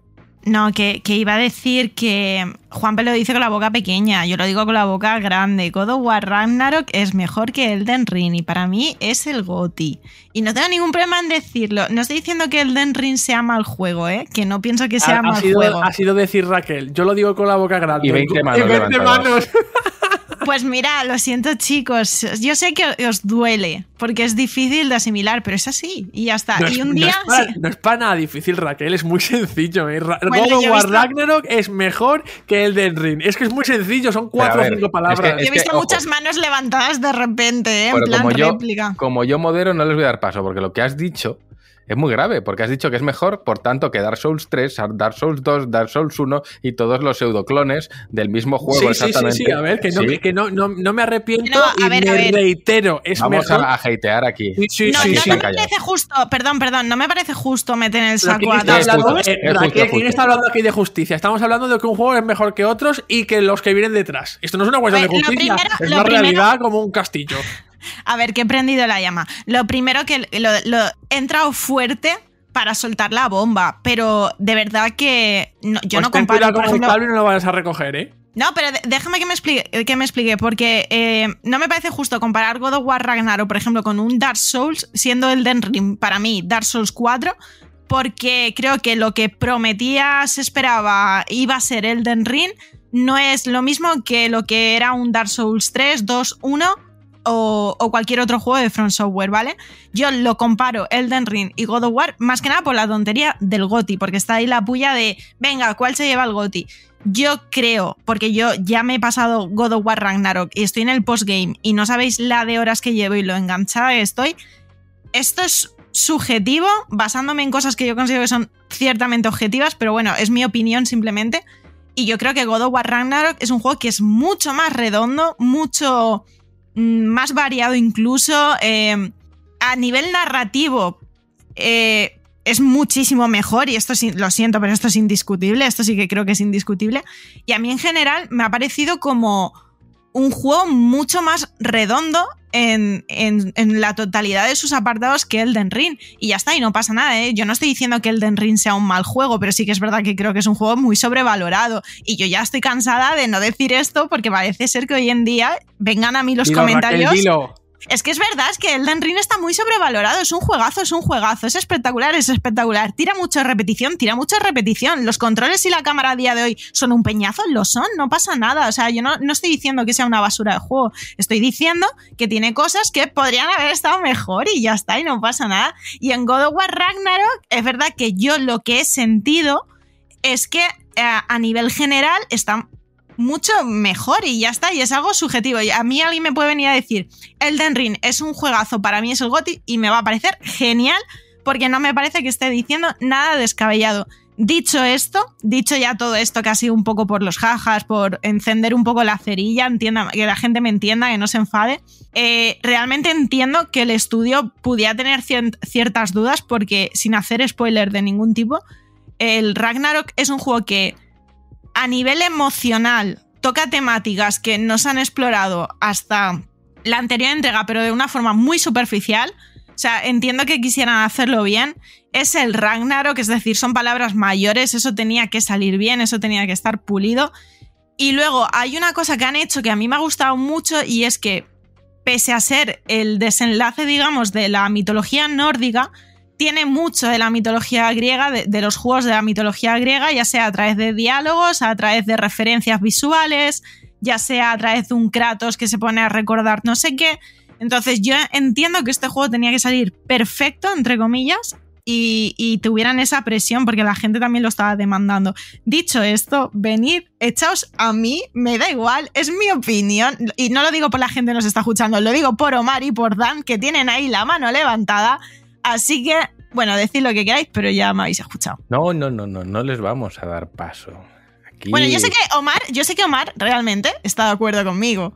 O sea, Oye, oye. sí, estoy, estoy casi segura. No, de hecho, de hecho Raquel, eh, apoyo lo que acabas de decir y además es que como es mi primer día en GTM, digo, voy a, voy a venir por la puerta grande porque luego voy a defender una cosa indefendible y ahora, pues en este, en este debate tan polémico entre Elden Ring y God of War, pues yo sí, yo me quedo con God of War, pero, pero bueno, que, que sí, Elden Ring está guapísimo, ¿eh? que yo le he pegado vueltas al juego. Pero, hombre, tiene sus cositas, tiene sus cositas y el God of War es una cosa muy grande. Y ya está. Entonces, ya solamente lo digo eso para que los oyentes el primer día, madre mía, este tío, este tío cómo viene. Pues sí, tengo gustos raros, es lo que hay. Bueno, yo bromas aparte, que al final eh, todo esto lo estamos diciendo obviamente por chincharnos los unos a los otros. Lo cierto es que para mí son juegos tan diferentes. Yo personalmente puedo hablar con total objetividad y decir que God of War es mejor que Elden Ring porque ni he jugado a God of War ni he jugado a Elden Ring. Entonces, como esto se trata de opinar, eh, bromas aparte, creo que son dos juegos totalmente diferentes en sus propuestas y, comparten que llevas una espada y poco más. Y en ningún caso es una espada porque uno es un hacha y otro... Pero se entiende, ¿no? Eh, estamos aquí picándonos entre nosotros y creo que lo hacemos porque sabemos que son los dos grandes candidatos a juego del año de este año y seguramente eh, sea un combate muy reñido entre ambos títulos y personalmente pienso que se lo lleve el que se lo lleve, bien merecido estará para mí, si me preguntáis, mi juego del año, pues posiblemente sea eh, Leyendas Arceus a falta de probar este Pokémon y sé que no va a estar ni nominado ni candidato a nada, pero eso es lo bonito de los videojuegos. Dan, cuéntame. Nada, ya lo has hecho tú. Yo venía también a sentar un poco la razón, porque obviamente esto se ha ido un poco de madre. Pero sí, yo quiero. Eh, iba a ir por el mismo sitio. O sea, son juegos muy distintos. Cada uno creo que hace lo que hace muy bien. Creo que el Den Ring. O sea, si podemos decir el Den Ring tiene sus errores, podemos decir God of War tiene sus errores. Eh, ningún juego es perfecto, ¿no? Esta frase es una puta mierda, en verdad. No me gusta nada decirlo. Sí, los juegos son perfectos. Pero, joder, yo creo que la gente que considere el Den Ring su GOTI estará completamente acertada. La gente que considere God of War su GOTI eh, estará completamente acertada. Yo, por mi parte, con lo que llevo con God of War, tengo muy claro también, y esto es lo que iba a decir, aunque no me dejaseis hablar, es que también lo veo un claro candidato a GOTI, porque efectivamente creo que lo que hacen no es algo que se pueda replicar en diversos juegos, que solo God of War puede hacer, básicamente. Y también sentar un poco de cabeza diciendo que obviamente el GOTI es Bayonetta 3, pero bueno, o sea, vosotros veréis lo que hacéis con vuestra vida. A ver, eso es cierto, también te puedo dar la razón, porque como no lo he jugado, pues sí, estoy de acuerdo contigo. Total, de eso va el periodismo. No, en cualquier cualquier caso, eh, van a ser unos juegos del año muy bonitos. Yo espero ver alguna sorpresilla por allí, aunque lo dudo. Creo que los candidatos son firmes este año. Yo estaba mirando ayer, de hecho, nuestro historial de portadas de este año. Digo, a ver qué portadas hemos sacado. Mi primera alegría ha sido que seis de las 12 portadas oficiales han sido ilustradas, con lo cual, pues nuestros compañeros han estado ahí bien a pie del cañón. Y, y creo que ha tenido un protagonismo muy grande, tanto Sony como Nintendo, que lo han tenido compartido. Y Microsoft, me doy cuenta viendo las portadas de que ha estado totalmente, este año ha estado en un segundo plano. Pero en cualquier caso, eh, habrá que ver. Ha sido un año, mm, es que parece mentira, pero miraba las portadas y digo, joder, la primera, eh, Leyendas Arceus, que dices, ostras, se hace lejos y, abrimos y cerramos el año con Pokémon y con un libro Pokémon. La segunda fue el de Ring, que fue un portadón de, de Álvaro con esos acabados dorados. Luego vino Horizon, que es que Horizon parece que fue ayer, pero salió en marzo, año, en el mes 3 del año. Luego Kirby. Luego tuvimos en portada a Tunic. Luego los Mario Strikers, después vino Stray, el gatete, luego Splatoon, luego The Last of Us, luego Bayonetta, luego God of War y hemos vuelto a cerrar con Pokémon porque en esta casa se, se, quiere y mucho a las criaturas de bolsillo. Pero bueno, en cualquier caso, em, habrá que ver, habrá que ver. Y bueno, nada, Juanpe, cuéntame. Nada, se iba a hacer un comentario rápido y era que yo también estuve viendo el pantallazo que tú compartiste con todas las portadas y se me ocurrió de pues lanzar un pequeño desafío que no es tan difícil. Es decir, a ver si los oyentes del podcast, nosotros le hicimos un ajuste, bueno, tú le hiciste un ajuste al logo de GTM este año, en un, en un punto del año, a ver si saben reconocer en qué número es el primero en el que se aplica este cambio, porque es sutil, pero el que tenga un poquito de buen ojo se va a dar cuenta de que hay una pequeña diferencia y que se ajustaron eh, las letras del, logo para que fuesen... Eh, porque estuviesen compensadas, porque anteriormente estaban descompensadas. Es cierto, es cierto, hay una letra que tipográficamente hablando siempre es más ancha que las demás y, y yo sé que a los ilustradores se les, se les iba el ojo porque al final eh, había un desequilibrio ahí con las composiciones siempre y ha costado arreglarlo 80 y muchos números, pero sí que es verdad y además se ve claro, yo veo clarísimo dónde está el, cambio en el logo, pero creo que muy poca gente se ha dado cuenta de que el logo de GTM ha cambiado este año, es verdad que ha cambiado, pero oye, si nadie se ha dado cuenta, yo no voy a decir ni mu, porque es un toque que quiere ser sutil y precisamente solo equilibrar la armonía y no eh, presentarse como, un, como una revolución. Así que bueno, dejamos atrás al bueno de, Kratos y nos vamos a terreno farragoso. ¿Por qué? Porque vamos a hablar de realidad virtual y eh, voy a pinchar a Omar un poco, aunque esto todavía no está instaurado y está muy lejos de instaurarse porque a los jugadores nos gusta jugar con un mando, y esto es una bromita que le lanza Omar, eh, lo que no es una broma es que el señor que ha creado las Oculus ha decidido que para que sea más inmersivo, eh, ¿por qué no inspirarse en el mundo del manga anime que nunca tiene ideas eh, peregrinas y decir, pues si en Sword Art Online la gente puede llegar a morir, ¿por qué en la vida real no? Voy a ponerle unos explosivos a mi casco y lo voy a comercializar, que esto va a ser la hostia. Y suena a coña, yo cuando lo leí dije, esto debe ser una coña, pero parece ser que no es ninguna coña, Juanpe, entonces cuéntanos. Eh, no, porque eh, creo que eh, podríamos cambiarle el nombre a Palmer Lucky, que es el fundador de Oculus, por John Kramer, ¿vale? Que diga, vamos a jugar a un juego, porque creo que es bastante eh, siniestro todo esto, como digo, poca broma, porque aunque pueda parecer que estamos en uno de los juegos de salvajes de, de eso, eh, hay creativos que quieren convertir el videojuego, pues el ocio electrónico, en una actividad pues de altísimo riesgo. Como decía, es el caso de Palmer Lucky, que es el creador de, Oculus Rift, de la compañía Oculus, que es eh, el fabricante de unas de las eh, gafas de realidad virtual pues más conocidas y más populares ahora mismo. Y está trabajando en un nuevo dispositivo que básicamente y aquí no hay lugar a interpretaciones, mata al usuario si su personaje muere en el videojuego. Y ojo, que esto no es algo que haya dicho él, sino que Lucky ha explicado y ha detallado a través de, una, de un post en su blog, eh, pues, eh, en qué consiste este proyecto, ¿no? Y es interesante a la par que, como digo, pues, siniestro. El desarrollador indica que en su texto que... Eh, por muchos gráficos realistas que, que, haya, el jugador no va a sentir el juego como real eh, si no experimenta las mismas potenciales amenazas y consecuencias que se ciernen sobre su avatar virtual. Eh, como has dicho tú, Juan, entre sus inspiraciones, pues eh, que indica que se encuentra Sword Art Online, ¿vale? Es una obra en la que un grupo de protagonistas acaba atrapado en un mundo de realidad virtual y se ven obligados eh, a jugar para evitar que sus puntos de vida caigan a cero, porque si esto ocurre, pues mueren, puesto que el casco de, vir realidad virtual que, que, visten emitiría unas ondas microondas que destruirían o que destruirán el cerebro del portador si sus puntos de vida llegan a cero. Bueno, pues eh, lo que quiere hacer Palmer Lucky es recrear crear esa sensación de peligro y si bien todavía no tiene ninguna experiencia eh, para aplicar, es decir, no tiene ningún juego a la que aplicar esta mecánica, vamos a llamarlo así, sí que reconoce tener el sistema por el cual el jugador puede acabar con el cerebro frito, por decirlo así de una forma bastante chistosa. Eh, de acuerdo con su post, el sistema se basa en colocar tres módulos con cargas explosivas que por lo visto tiene de otro proyecto que no ha salido adelante, que se activarán mediante un sensor fotosensible. En la pantalla de, Game Over, las luces parpade parpadearán a una frecuencia concreta que activarán este sensor y después las cargas. Eh, no sé si realmente este proyecto va a llegar a buen puerto porque implica una serie de cuestiones, ya no voy a decir morales y éticas, sino también legales, ¿vale? Pero bueno, ese es el proyecto eh, al que aspira el creador de las actuales eh, MetaQuest 2. Yo creo que deberíamos hacer una sección de la noticia chorra de la semana, porque hay noticias que realmente dan mucho jugo y esta es una de ellas, aunque es paradójicamente eh, absurda, por decirlo de algún modo, eh, por muchos motivos. En primer lugar, él habla de la experiencia jugando, es decir, no de la, obviamente de la experiencia muriendo, sino de la experiencia jugando, teniendo en mente la posibilidad de que si mueres, te mueres.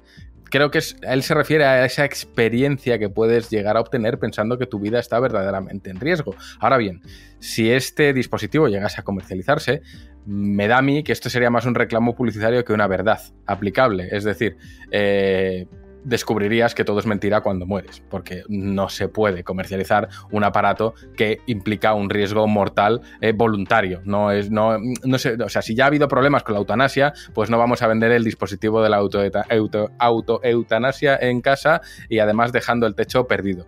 Mm, lo veo difícil. Creo que lo que él se está refiriendo en este caso es que les gustaría comercializar un aparato y el que se lo compre se piense que realmente se puede llegar a, a, matar, pero obviamente por temas legales y por temas ya no éticos y morales, sino por temas legales, eh, dudo mucho que sea posible vender un dispositivo con tres cargas explosivas que, te pueda matar en tu casa. Ya no solo por si alguien quiere mm, aplicarse la eutanasia a sí mismo, que ya tal, sino por la cantidad de usos malignos y asesinatos que se podrían propiciar eh, con el uso de este aparato. Entonces, eh, obviamente, es, todo bastante estrambótico, pero bueno, la, idea en sí misma, pues es que es eh, como, como poco o cuando menos peregrina. Así que, en fin, divertido, eso sí. Omar, cuéntanos, ¿cómo, cómo ves tú todo esto? Eh, yo lo veo bastante impreciso, porque claro, el, dispositivo te vuela la cabeza, hablando en plata, tres cargas explosivas, o sea, la cabeza te explota literalmente. Entonces, claro, dice, no, para sentir la amenaza real, yo diría a Lucky Palmer, ya, y si estoy jugando al The Walking Dead sin sanciones y me muerde un zombie, el zombie no me va a hacer que me explote la cabeza. Me tendrás que hacer diferentes visores para cada experiencia, uno que te meta un virus mortal, otro que te vuele la cabeza, o sea...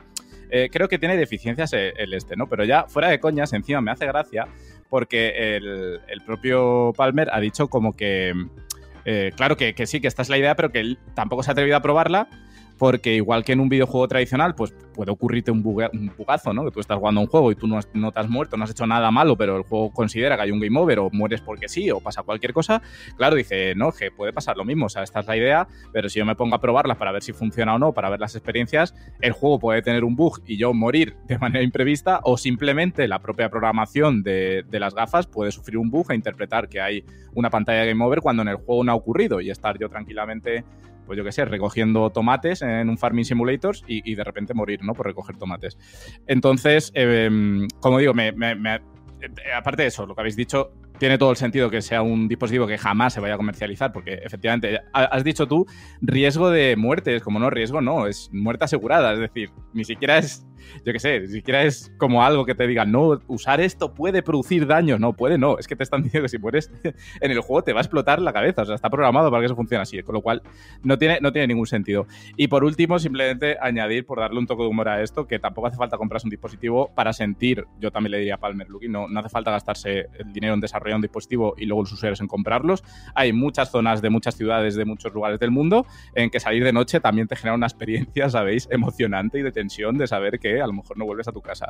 O sea que quien quiera adrenalina, hay muchas maneras de, encontrarla sin tener que recurrir a este casco, que como digo, como idea, mm, como idea, como concepto, realmente, ah, no me matéis, pero quiero decir, es llamativa porque es verdad que esa sensación en la realidad virtual de un peligro real, evidentemente no se podría replicar de ninguna otra manera, pero es un concepto abstracto que dices, mm, como concepto es llamativo, pero evidentemente no va a tener ningún recorrido sin viable. Nadie va, además nadie va a querer, o, muy poca gente va a querer comprarte dispositivos. O sea, es que aunque se comercializara, mm, no sé, yo no lo compraría, ¿eh? Y mira que me gusta la VR. Sería gracioso que, se llegue a comercializar, claro, obviamente ya hay trampa, y cuando muere salte confeti o algo así de arriba. Porque vamos, otra cosa no puede ser. Pero bueno, Juanpe, cuéntame. A ver, yo es que cuando estaba leyendo los datos de esta noticia, eh, pues me, saltaban las alarmas, pero por muchos lados. Ya no solo por el hecho de que eh, de manera eh, pública y sin ningún tipo de pudor, pues diga este hombre que le gustaría desarrollar un dispositivo que cuando el personaje de tu videojuego muere, a ti te hace algo en la cabeza para morirte también, ¿vale? porque luego nos, luego nos llevamos las manos a la cabeza cuando leemos novelas distópicas, ¿no? Con dice, ¿cómo puede llegar a ocurrir esto? Bueno, pues resulta que, la humanidad mm, puede llegar a, ser así de extraña. Eh, pero yo me pregunto, ¿de qué tiene este señor acceso a explosivos? Porque está en, en los datos que yo he encontrado, dice que los explosivos que las cargas explosivas, no voy a decir explosivos porque a lo mejor me estoy equivocando, las cargas explosivas, módulos de cargas explosivas concretamente, eh, que quiere aplicar a este proyecto son de otro proyecto, de otro que él tenía ahí, eh, y que no sé si es que no ha salido adelante o que simplemente pues ha decidido desechar. Pero el caso es que eh, los tiene y para ese primer prototipo pues ya los tendría. Es que de hecho lo que dice es, no tengo todavía un juego en el que aplicar, pero sí que tengo la manera en la que te vas a morir. Es decir, no tengo para darte microondas como en el caso de Sword Online, pero sí que tengo eh, estas tres, estos tres eh, saquitos de, C4 que te van a reventar la cabeza si te mueres. Porque luego es lo que decía Omar, dice, pone que la muerte más tonta del mundo sería que tú estás jugando, dice, mira, yo ya, ya no entiendo a la gente a la que le gusta pasar miedo jugando a juegos de terror y demás. Pues imagínate a este que, que, que por un bugazo de, de, su juego, él dice, pues yo soy un pro, a mí no me matarían. Imagínate un Call of Duty en, o cualquier shooter en realidad virtual, que ahí pues es, la muerte es de cada 10 segundos. Imagínate, te quedarías sin jugadores así. Eh, un bugazo y pum, y se pone. Es que no me ha dado tiempo ni a encender el juego porque como ha salido roto, pues me he roto yo. Es que, es que no, no sé, es demasiado extraño todo. Lo distópico aquí sería, fíjate, eh, yo como siempre pensando desde la perspectiva de un diseñador, que quien lleve esas gafas en un juego multijugador esté identificado de otro modo. Y tú sepas que ese tío lleva unas gafas que si lo matas, le vas a matar. ¿Le disparas o no le disparas? ¿Cuánta gente le dispararía? Nos sorprenderíamos de saber cuánta gente dispararía sabiendo que le puede hacer daño. Claro, pero es decir, ya no solo que le disparase, porque se entiende que en ese juego tienes que disparar, sino que le buscase explícitamente, es decir, yo voy a buscar al tipo que tenga este simbolito que tú dices de que es usuario de estas gafas y voy a ir a por él. Joder, eso sería chungo, ¿eh? Sería chungo, pero, pero no, no me suena hasta descabellado. No, no, no, es algo diferente de lo que proponen en, en, cualquier novela de Battle Royale. En cualquier género de Battle Royale es algo parecido. Pero bueno, por poner un poco de contexto, y, esto es algo que yo quiero poner sobre la mesa, eh, digamos que como técnica publicitaria y que se hable de mí y de mi producto está de puta madre, porque creo que de esto se ha hecho eco muchos medios y al final esto es lo que funciona. Como curiosidad, dato adicional que yo quiero poner sobre la mesa, el otro día yo leyendo tranquilamente El País, leí una noticia y es que Meta, la compañía de Zuckerberg, ha despedido a 11.000 empleados hace exactamente dos días. Eh, ¿Por qué? Porque no están teniendo los ingresos que preveían y porque, bueno, Meta, para reforzar eh, sus cositas, anunció inversiones de 11.000 millones en 2022. Eh, a fondo perdido, se han vendido solo 15 millones de gafas Quest 2, que son las gafas de este señor. Entonces, eh, y Beat Saber, concretamente, que es el videojuego de más éxito dentro de la plataforma, ha cosechado ni más ni menos que 100 millones de dólares, que queda muy lejos de esas inversiones de 11 mil millones. Entonces yo entiendo que, que, de algún modo u otro hay que conseguir que se hable. Obviamente... Mmm, es altamente improbable que un desarrollador de hardware tenga acceso a cargas explosivas, es altamente improbable que esto se pueda llegar a comercializar, es altamente improbable que, sea legal, ya ni ética ni moralmente, sino simplemente legal, eh, pero oye, como mensaje que ha dado que hablar, ha generado debate y ha puesto estas gafas en la mira de todo el mundo, lo han hecho muy bien. Así que bueno, yo lo dejo ahí, Rami, ¿tú qué piensas? Bueno, pues que al final, y ahora le quiero dar la palabra a Omar, que el público de la VR lo que busca es inmersión, ¿no? Pero igual no inmersión fatal o total. Así que yo quería darle un poco de pie a, Omar, ya que es un gran amante de la VR, eh, que, coja aquí un pequeño hueco y que, y que bueno, como al final eh, ninguno de nosotros, ni, ni Raquel a fin de cuentas, creo, ¿vale? Aquí me meto a lo mejor en un jardín no somos versados ni expertos ni consumimos VR como tal, pues quería darle un pequeño espacio para que él pudiera eh, hacernos alguna que otra recomendación del, dentro del mundo VR, sobre todo esas recomendaciones que no están al alcance de todo el mundo, que no son, no son tan populares como las que vemos por todas partes, como puede ser, que el otro día hablábamos, este Half-Life Alyx, y me gustaría que Omar pues, nos dejara aquí alguna que otra perlita en cuanto a VR y en cuanto a inmersión. Perdón, antes que nada, no seré experta en VR, pero soy experta en explosivos porque soy valenciana. Y este señor se ha ido en fallas, ha pillado cinco super masclets, los ha metido en las gafas y ha dicho, venga, tenemos la fiesta montada. Nada, es broma, pero tenía que hacer la puya de Valencia. Venga, hasta luego. Bueno, escucha Raquel, y que, y que al, al Superhot, al Superhot le has dado lo más grande, también defiéndelo. Bueno, eh, bueno, sí, es verdad, estoy enganchada al Superhot en VR, sí, estoy enganchada al dojo del Vader Immortal en VR también, que he probado un juego de boxeo en VR y estaba bastante bien también, pero el experto en VR eres tú. Bueno, eh, a ver, yo simplemente lo, lo, que... Yo siempre con el tema de la VR me, me gusta decir varias cosas y tampoco... Eh, antes, eh, o sea, calma todo el mundo, no me voy a poner aquí súper pesado, pero es verdad que a mí es, un, es una tecnología que me encanta, es una tecnología que me gusta mucho, pero siempre he dicho que creo que es una tecnología que está extremadamente eh, mal vendida. Y estabais hablando antes de, de, lo que se ha gastado Meta en inversión para potenciar la VR... Y, y, y, cómo esos, aunque la, la, VR, hay que decirlo, porque esto es así, está teniendo un camino muy positivo, está teniendo sobre todo gracias a Quest 2 muchas ventas. Resident Evil 4 vendió un porrón. Eh, Lab, que salió el mes pasado, en una hora, en una hora ya había recaudado un millón de, dólares en ventas en la primera hora. O sea, quiero decir que ya es una tecnología que se empieza ya a, mover potente y a tener unos, números, unas ventas que hace a lo mejor un par de años eran impensables, ¿no?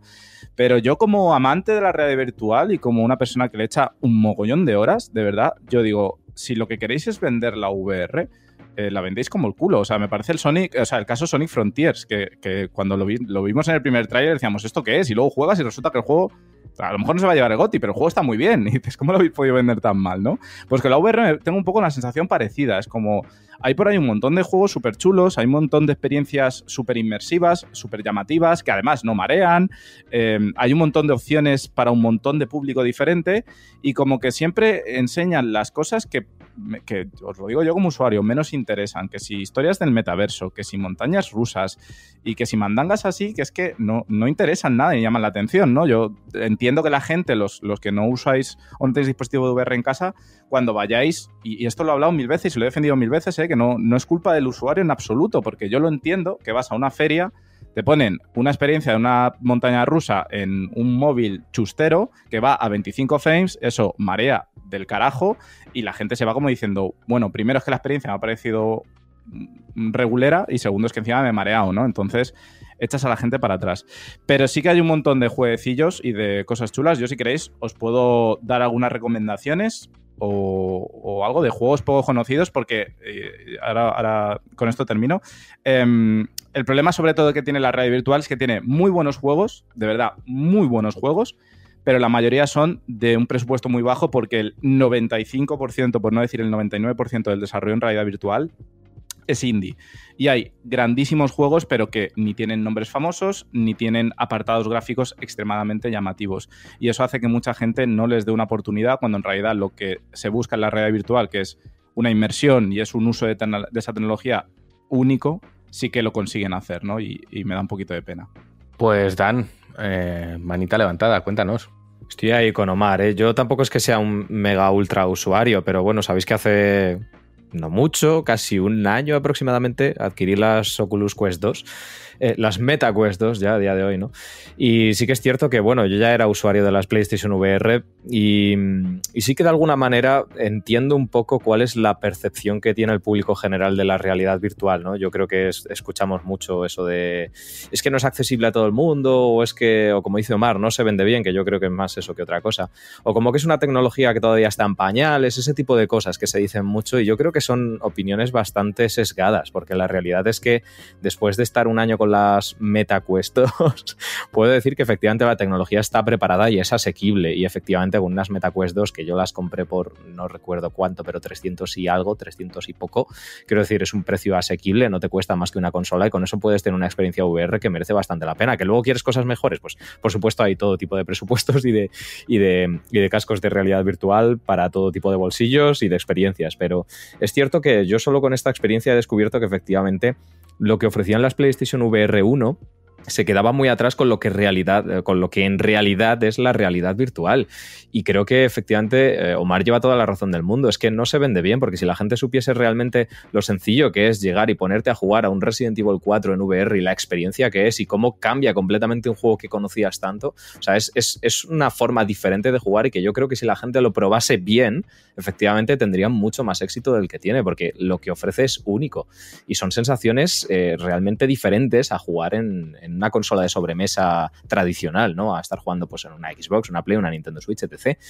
Pero sí, me da mucha pena que se tenga esa perspectiva de la realidad virtual porque creo que efectivamente, si bien esto de que es el futuro como elemento único, creo que también es una perspectiva errónea, pero sí que creo que es algo que puede complementar mucho al mundo de los videojuegos y donde si ojalá se invirtiese más, puede llegar a crear experiencias realmente brillantes. Y espero que con esta llegada de las PlayStation VR 2 por parte de Sony, que esto lo hablábamos la semana pasada, ojalá realmente inviertan ahí pasta y, haya desarrollos y pueda llegar a más gente y ver que efectivamente la realidad virtual es un medio que tiene mucho que ofrecer y una experiencia muy diferente y única en, relación a los videojuegos como tal. O sea, para, a mí me da mucha pena que, que se hable siempre como de algo lejano, de algo ajeno o de algo que está como apartado del resto de videojuegos, porque no es así. Creo que no es así, que ya a día de hoy está instaurado, preparado y que todo el mundo puede tener acceso a ello.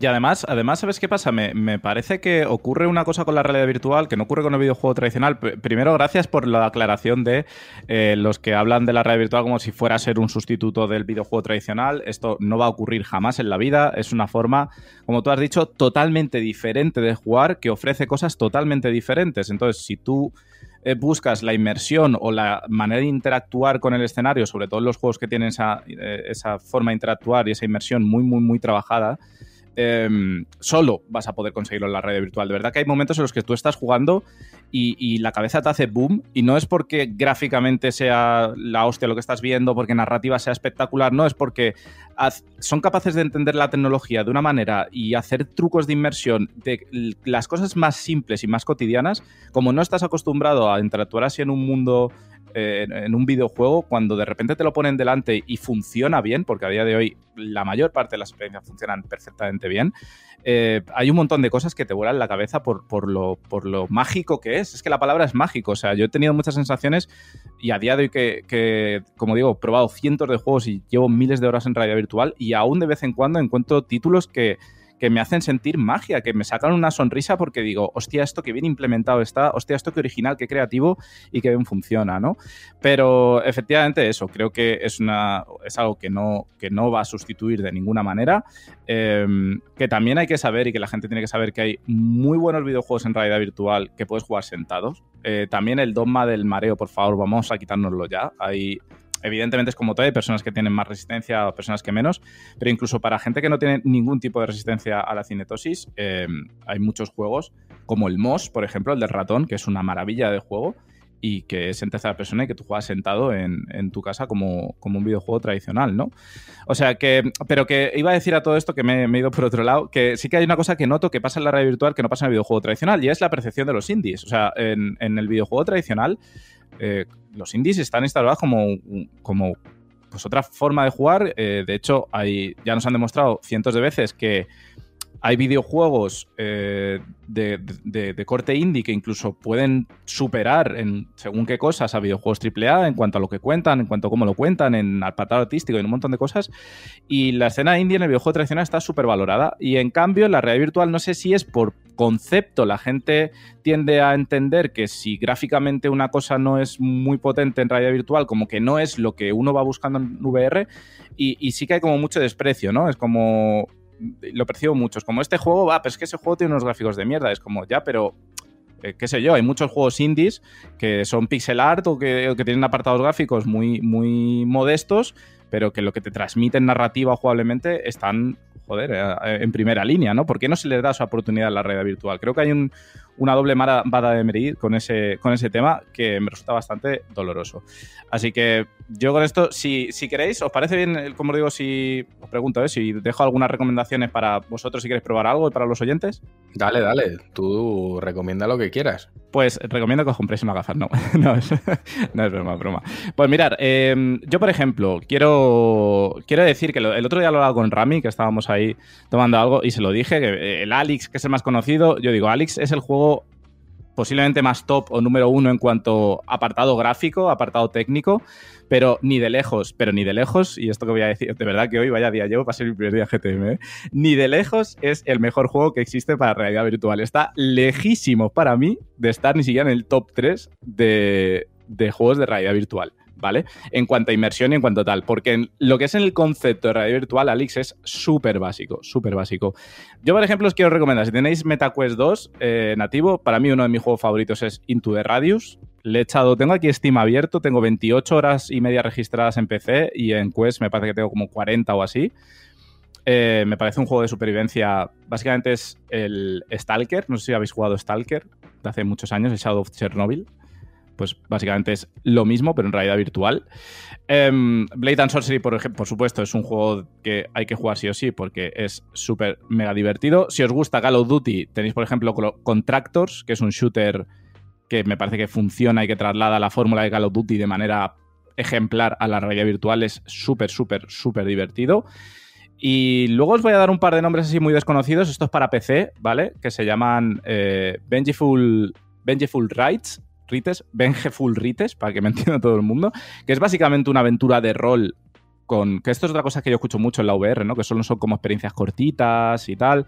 Y no, eh, este juego, por ejemplo, es un juego de rol con sus equipamientos, sus subidas de nivel, sus tal, pero es muy indie, con un aspecto muy cartoon.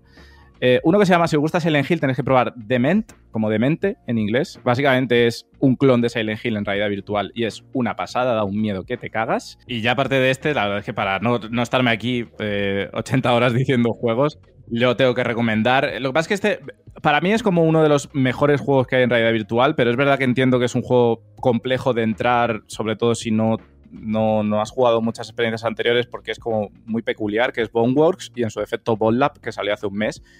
Eh, me parecen mm, juegos maravillosos con las físicas más realistas que vais a encontrar en realidad virtual. Es increíble cómo puedes tocar todo, cómo puedes... Eh, todo, todo. O sea, la interactividad con el escenario es como súper, súper, súper real, aunque tiene sus cosas a veces al rebotando y a las físicas se le va un poco la olla de vez en cuando, pero cosas eh, cosas normales. Y para mí, como digo, son como el top de la VR también, pero es verdad que es eso, son experiencias a lo mejor un poco más complicadas, más difíciles de entender y más, eh, eh, más extremas de entrar de primeras, pero aún así los quiero, los quiero nombrar.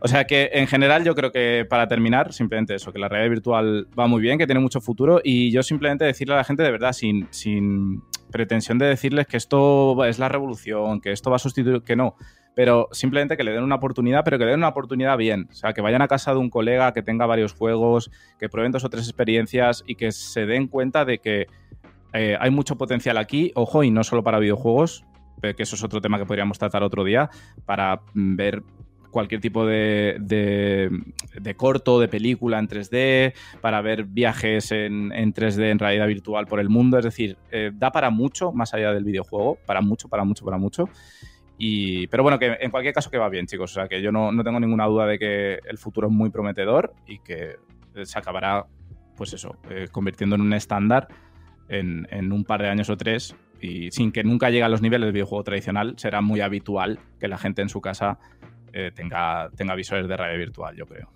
Bueno, pues eh, si nadie más quiere aportar nada al tema, yo creo que ha sido un repasito muy completo. Gracias, Omar, por, tu sapiencia y por iluminarnos un poquito más en un terreno en el que aquí cojeamos mucho, que es el de la VR, siempre lo hemos dicho, que no es precisamente donde mejor nos movemos. Y en cualquier caso, eh, con esto hemos terminado el bloquecito de actualidad, así que vamos a parar unos minutitos de música para volver con Dan, pero en cualquier caso te dejo escuchando Dirty Little Animals de Bones UK y mientras está la música, te digo lo de siempre, que estás en YouTube, no lo vas a escuchar, que estás en otro sitio, sí. Nosotros volvemos en un ratito con Dan.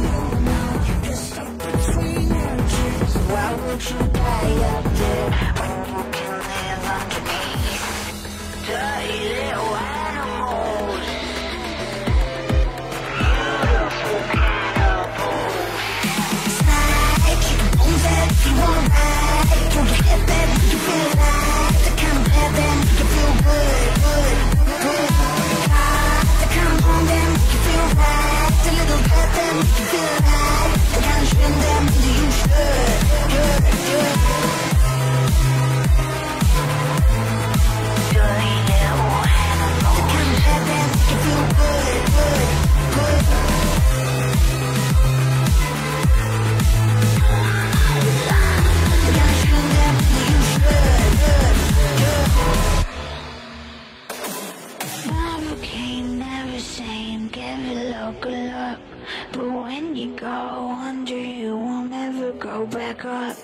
Novocaine's ever sane, never going up. Cause when you go under, you will never go back up. up. Novocaine's ever sane, never going up. Cause when you go under, you will never go back up. Hey, what you say? Wanna find a place to play? Hey, hey, what you say?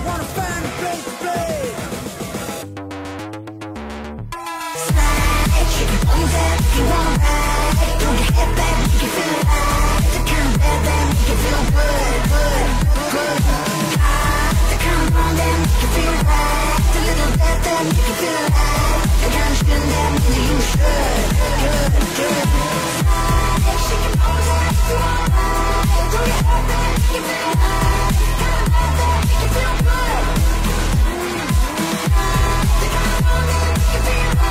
little that you feel alive spin that means you should Good, good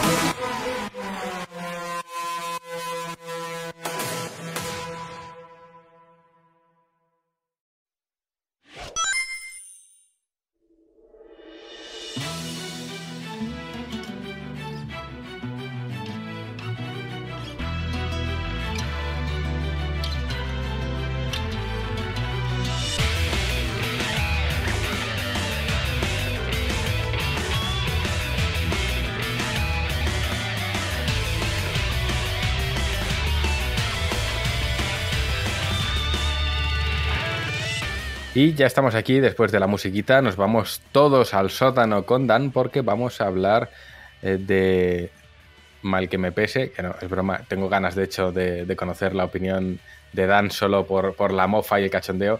Eh, y es que vamos a hablar de Sonic the Hedgehog de 2006, Dan, que te, como te he dicho antes, es el único juego que yo he llegado a ir a la tienda con el juego abierto, devolverlo y que me lo cambien. O sea, que creo que tengo el dudoso eh, logro de haber conseguido cambiar un juego abierto. Lo conseguí de- eh, en la época, en el corte inglés, y me lo cambiaron porque dije, esto no se puede jugar. Pero luego trascendió como uno de los peores juegos, a pesar de que, eh, bromas aparte, todos sabemos que es Sonic Frontiers. Y, y ahora tiene ese pequeño legado de gente que, oye, que al final supo disfrutarlo. Así que cuéntanos. Si te digo que para ti es el juego que devolviste y para mí el juego responsable de comprarme una 360 en la época, ¿cómo te Pero es claro, pero es que, es que ese es el tema. Yo me compré una 360 para Claro. jugar a eso. Y luego lo cambié por Oblivion. Y dije, "Uf, o sea, he Es un cambiado. buen cambio. Sí, pero he cambiado las tapas de Sonic por unas grebas de metal. De, de- A de- ver, las, las cosas como son. Al final te hiciste con una consola bastante buena, con un catálogo potente, de que- del que luego pudiste jugar ahí a los Odyssey. O sea que a lo mejor le tienes que agradecer a eh, Sonic the Hedgehog 2006 que luego pudieses jugar a los Odyssey. A ver si al final tu relación con ese Sonic no va a ser tan mala. Qué Ajá. bueno era Sonic 2006, ahora que lo dices. Uy, me gusta a mí, ¿eh? Cuéntame brillante. más. Me encantó. Bueno, voy a contaros una breve introducción, ¿vale? Luego quiero que me contéis cosas porque creo que aquí muchos queréis hablar. Omar ha dejado claro que tiene mucho que decir también porque es, ojo, defensor y yo también estaré ahí en esa defensa en ciertas cosas porque creo que hay cosas que se pueden defender. Porque obviamente los problemas de Sonic 2006 todos lo conocéis por lo afamado que es debido a que salió rotísimo, con muchos bugs. Fue como el título punto de inflexión en la franquicia que, sirvió para, para abuchear a Sonic ya de ahí en adelante hasta el día de hoy. Y es precisamente porque hubo muchos conflictos y problemas durante su desarrollo, muchas prisas y, de- bueno, curioso, ¿no? Irónico que las prisas acabasen con Sonic. Bueno, em, sí que me gustaría hacer esta breve introducción porque creo que Sonic 2006 efectivamente en su concepto y demás tiene muchas ideas salvables, tiene muchas cosas que son positivas, pero desgraciadamente es un juego que aun siendo importante es importante negativamente para la franquicia porque como digo fue el que hizo sucumbir a lo más profundo del abismo a, a Sonic en una época en la que se esperaba todavía cosas buenas de él. O sea, hay que eh, ejemplificar este contexto. En aquella época, en 2006, y cuando Sonic 2006 se anunció, Sonic the Hedgehog, lo llamamos comúnmente 2006 porque se llama simplemente Sonic the Hedgehog, para no confundirlo con el original. Eh, cuando se anunció el título, las expectativas estaban altas. Tenemos que ver una época en la que veníamos de los Adventure, veníamos de un Heroes. Es cierto que también veníamos de un Shadow the Hedgehog, que yo lo llamo aquel juego, pero realmente Sonic estaba todavía en, en buena forma. O sea, no, no es el Sonic que todos conocemos, donde había decaído y los diferentes medios se cebaban con él y se convirtió casi en un meme con patas, ¿no? Eh, Sonic 2006 salió en una época en la que todavía se respetaba al erizo. Entonces, Obviamente es un juego que causó muchas heridas, hizo mucho daño y le sentó muy mal a la franquicia, pero esto lo explicaremos más adelante. Antes, pues me gustaría saber un poquito eh, qué pensáis acerca del juego, vuestras experiencias y cómo conseguiste que te devolvieran el dinero, Juan, sobre todo eso. A ver, yo eh, es que me acuerdo de jugarlo y llegar y ver que estaba roto por todas partes, que el muñeco se iba literalmente volando por ahí. Y, y claro, eh, era una época en la que ese dinero que me había gastado en la Xbox no era el dinero de un sueldo. De hecho, si no recuerdo mal, yo ahí era becario en, en mi primer trabajo, no cobraba. Y todo lo que había gastado en la consola y el juego eran mis ahorros. Entonces fui eh, con, yo creo que la cara me llegaba hasta el suelo de tristeza y el señor del corte inglés muy amablemente me dijo, mira, no solemos cambiar juegos abiertos, pero es verdad que lo has comprado hoy, vamos a hacer una excepción. Claro, yo, yo con mis conocimientos de chaval, es que no funciona bien, es que no va bien el juego, o sea, pasa algo raro con, con, con Sonic. Pues finalmente me dijo, coge otro juego que quieras de la estantería y llévatelo. Y me llevé Oblivion precisamente por un artículo que había leído de que era uno de los juegos más ambiciosos de, de la historia y no sabía de qué iba. Lo disfruté mucho, las cosas como son. Pero, claro, tengo ese negro recuerdo del siendo, juego. siendo justos, seguramente habrías leído lo mismo de Sonic, que era el juego más ambicioso y te lo compraste. Pues seguramente no, yo me lo compré porque era Sonic y dije, ¡buah! La Sonic en la Next Gen, la hostia. Y la hostia me la di yo, pero eh, conseguí que me lo cambiasen y es la única vez que lo he intentado y la única vez que me ha funcionado. No lo voy a intentar nunca más en la vida porque ahora sé un poco más de qué va el rollo. Pero en cualquier caso, hostia, pasa como con Cyberpunk. Hay juegos que no debería ser legal que salgan así porque dices, eh, ni el juego queda bien, ni el, ni el cliente queda satisfecho. Entonces, es, eh, creo que es el primer caso de juego que yo recuerdo a nivel histórico de decir, ha salido a un nivel que no debería ser comercializable. Yo, a ver, eh, yo ya he dicho eso, ya he hecho un poco de spoiler. eh, a, mí me. A ver, a mí me gusta Sonic 2006. Es que es una manera. Es, es un, es un poco trampa o hay, que, o hay que matizar muchas cosas. Es como. Yo soy consciente de que el juego es, muy malo, o, mejor dicho, voy a intentar expre- expresarlo de otra manera. Tengo claro que el producto es muy malo, pero creo que el videojuego era bueno. ¿Vale? No, no sé si queda claro lo que quiero decir, pero. em, es decir, si tú un poco haces el ejercicio, evidentemente esto es un ejercicio que tiene que hacer el jugador y que no debería hacer el jugador. Es decir, no estoy justificando el juego en ningún caso. Pero sí que estoy eh, o intentando hacer el ejercicio de decir, vale, si yo me imagino el Sonic tal cual está, ¿eh? tampoco estoy hablando de imaginarme una cosa que no es. Simplemente el mismo juego, con tiempos de carga cortos, eh, sin bugs. Ya está, ¿eh? pero los mismos niveles, la misma historia, los mismos gráficos, todo igual, pero sin bugs y sin tiempos de cargas de 340 horas cada uno, a mí me gusta. A mí me gusta. Eh, de hecho, para mí yo siempre lo he dicho que para mí era un poco lo que debía ser o lo que yo imaginaba que debía ser Sonic Adventure 3, ¿no? Porque al final sigue esa misma estructura. Eh, de hecho, recuperaron la exploración de Sonic Adventure 1 que se perdió en el 2. Pa- Yo, por cierto, para que lo sepáis, para mí Sonic Adventure 1 es el mejor juego de Sonic que se ha hecho nunca. 1 y 2, pero es verdad que el 1 por el tema de la exploración y la narrativa me gusta más que el 2, aunque considero que a nivel jugable el 2 es el, mejor.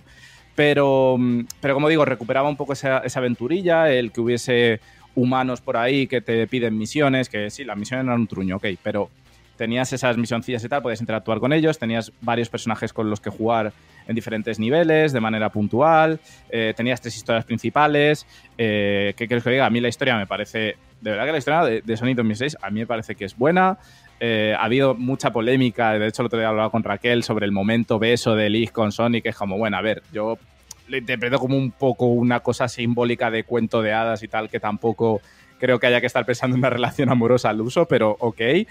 Eh, la pelea final a mí me parece espectacular, me parece espectacular.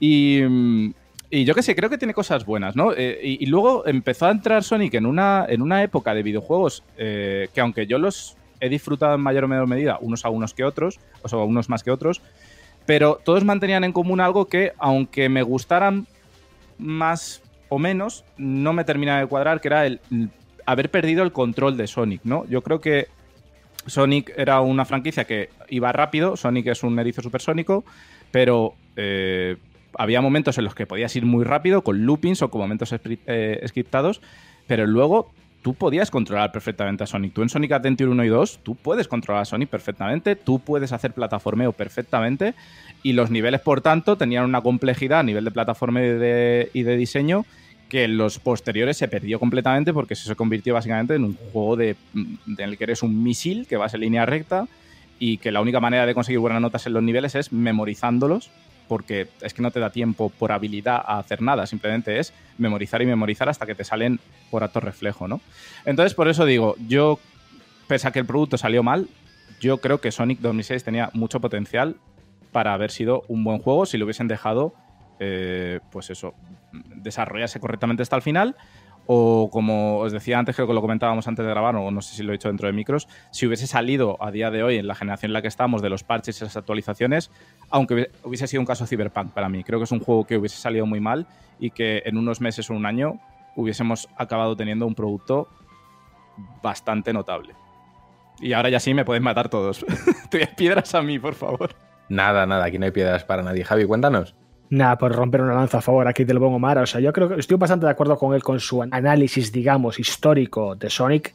Eh, yo, a ver, yo he de reconocer, yo no lo he jugado, o sea, he jugado un pelín, no lo he llegado a acabar y conozco sobre todo, pues principalmente su historia, todos, sus, lo- todos los memes, toda la problemática que ha tenido detrás, pero retomando es, esa, esa reflexión que estaba haciendo Omar, creo que a nivel conceptual, a nivel de la ambición de todas las ideas que querían, o sea, este digamos era el gran juego con el que Sega quería conquistar la nueva generación, o sea, este juego originalmente empezó siendo desarrollado para creo para Play 2 y para Xbox, pero con el 15 aniversario y con las prisas que siempre se le entran a Sega con el tema de las navidades, pues dijeron, no, no, no, no, 15 aniversario, queremos Sonic en nueva generación y que sea apoteósico. Entonces, pues a ver, creo que la idea original, pues eso, múltiples campañas con diferentes estilos de juego para Sonic, para Shadow, para Silver, un montón de ideas para, pues eso, eh, Sonic basado en velocidad, eh, Shadow más para la acción, Silver para los puzzles, o sea, el tema de poder explorar la ciudad como si fuera un hub world,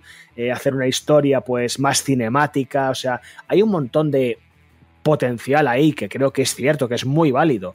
El problema es ese, de que creo que hay muy, muchos fallos técnicos, muchos fallos creo que también en la ejecución.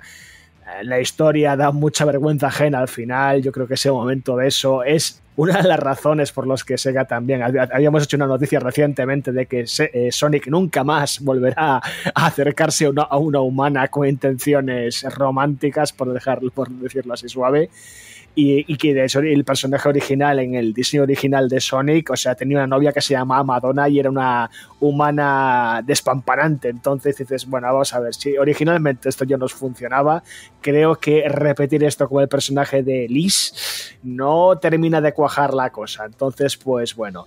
Así que bueno, o sea, yo pienso que este juego es eso, fue víctima de las circunstancias, de una vez más Sega queriendo hacer las cosas con prisa, no, no dándole el cariño a su mascota, el tema de que tenía un acuerdo con Nintendo y como el juego no iba a funcionar en, Wii, creo que era, pues dijeron, bueno, pues estamos Sonic and the Secret Rings, dividimos el equipo en dos, ahora os contarán toda la historia porque no tiene desperdicio, pero, pero ciertamente es eso, eh, creo que es un juego que al que se le privó de poder haber sido uno de los grandes juegos de su generación, y esto lo digo completamente en serio, pero salió tan roto que no hay puñetera manera. También, siendo de nuevo justos, a día de hoy creo que hay bastantes mods hechos por la comunidad que solucionan multitud, multitud de problemas. El tema de las pantallas de carga, que las habilidades de Sonic no funcionan, 40.000 bugs y, y cosas que rompían los niveles también se han eliminado. O sea, si te dedicas, digamos, a darle un poquito de cariño con este, con este apoyo de los mods, el juego, pues parece que vislumbra ser lo que pudo haber sido en 2006. Pero por desgracia, por aquel entonces no había esa posibilidad. Así que bueno, yo no creo que no tengo más que aportar. Creo que es un juego que históricamente es importante, porque creo que fue un toque de atención importante para Sega, que por desgracia creo que no le hicieron mucho caso. Pero bueno, esa es mi reflexión. Pues em, la verdad, eh, Omar sigue siendo mi hermano, porque estoy eh, absolutamente al 100% de acuerdo con todo lo que ha dicho. O sea, lo podemos dejar aquí si queréis y nos ahorramos eh, la tristeza que vamos a vivir ahora, porque es cierto, yo estoy completamente de acuerdo con lo que ha dicho Omar y también Javi. Creo que han estado muy, muy acertados con, con el caso de Sonic 2006. Bueno, ¿por dónde empezar? no? Yo creo que por el desarrollo un poco de, este título, que efectivamente es el, el problema de todo y la causa de todo y de que, que Sonic entrase en ese declive y Javi ha estado también muy acertado en decir que Sega no aprendió, cosa que, joder, eh, la cagasteis por las prisas y no supisteis ver que ese fue el mayor error de Sonic 2006. Hay muchísimas curiosidades de las que hablar, pero hablaremos un poquito de su desarrollo, incluso de, de qué pasó con las eh, previews de este juego, con las diferentes demos, porque es que incluso aquí hay cosas turbias que hay que destacar. El desarrollo fue caótico, Javi ya lo ha dejado caer. Eh, efectivamente, este juego salió mucho antes de tiempo, o sea, salió incluso con un año de antelación, sencillamente porque era el 15 aniversario de Sonic y Sega tenía muy claro que era una fecha importante. Pues ahí está, el décimo aniversario salió Sonic Adventure 2. O sea, claramente eh, era una fecha remarcada y época navideña también, en la que este juego tenía que romperlo en, en ventas y ser ese gran juego de la franquicia y demás. Pero es que es muy curioso porque eh, en las versiones beta de desarrollo que pudo probar la prensa en el E3 de ese mismo año, o sea, unos meses antes de que el juego saliese a la venta, eh, las versiones beta estaban más terminadas que el juego final que salió al mercado. Había animaciones en la beta que no aparecían en el juego final. Por ejemplo, hay unas partes en el juego en las que Sonic eh, es capaz de saltar entre diferentes paredes, que queda como muy espectacular y demás. Pues en la beta, en las demos del E3 de 2006, se podía ver cómo Sonic tenía ciertas animaciones en las que daba un salto de pared en pared, giraba y daba volteretas en el aire y llegaba hacia la otra pared eh, con una animación en la que se apoyaba ¿no? en esa pared y demás. Bueno, eso en el juego final desapareció. Sonic simplemente se lanzaba de cabeza y en un clipeo de modelado Sonic aparecía pegado directamente a la pared. O sea, este tipo de cosas estaban en la beta, pero no acabaron el juego final porque no les dio tiempo a que la versión final tuviese ciertos planes que obviamente tenían planeados para el juego final y es muy triste. Hay mogollón de elementos en el juego que están sin terminar. Por ejemplo, hay unas habilidades a lo largo de Sonic 2006 como son las gemas de colores, que son como habilidades para Sonic que luego al final nadie usa porque realmente son absurdas, no están bien implementadas, y que se pretendía utilizar como con una barra de magia, y esto es muy curioso porque estas habilidades, por ejemplo, son como un dash automático, es decir, una especie de turbo automático que te da un pequeño impulso para tener una aceleración inmediata. Esto se supone que tenía que gastar un medidor de, de- una especie de barra que tienes debajo y que no se gasta. Teníamos otra habilidad que es como una especie de tornado de viento con una patada de Sonic que no servía para nada en el juego final y tampoco gastaba magia. Había una habilidad que te permitía directamente lanzar una gema y tú aterrizabas donde caía esa gema y la podías lanzar a distancias descomunales y de hecho podías romper las físicas del juego, es decir, esto no estaba ni planeado, de tal manera que en cualquier nivel podías irte a, partes del nivel que estaban construidas para supuestamente lo que sería la parte final de ese videojuego y que finalmente no aportan nada, pero siguen estando esos elementos ahí y puedes ir, lo cual lo hacía muy interesante a nivel de exploración y de si os gusta sacar bugs, out of bounds y este tipo de cosas, experimentar un poco lo que son los juegos más allá de lo permitido, más allá de sus barreras, pues Sonic 2006 es un juego perfecto para eso, precisamente porque tiene tantos elementos que rompen el juego porque no están terminados que te permitían hacer este tipo de cosas. O sea, es una pena. Tenía hasta una gema que te permitía hacerte pequeño, no se sabe para qué, o sea, en miniatura, y eh, saltar indefinidamente como si fuese Samus con el salto espacial en Metroid. Entonces, eh, cosas que lo único que te permitían al final era romper el juego, cosa que no se entiende que acabasen en el juego final, simplemente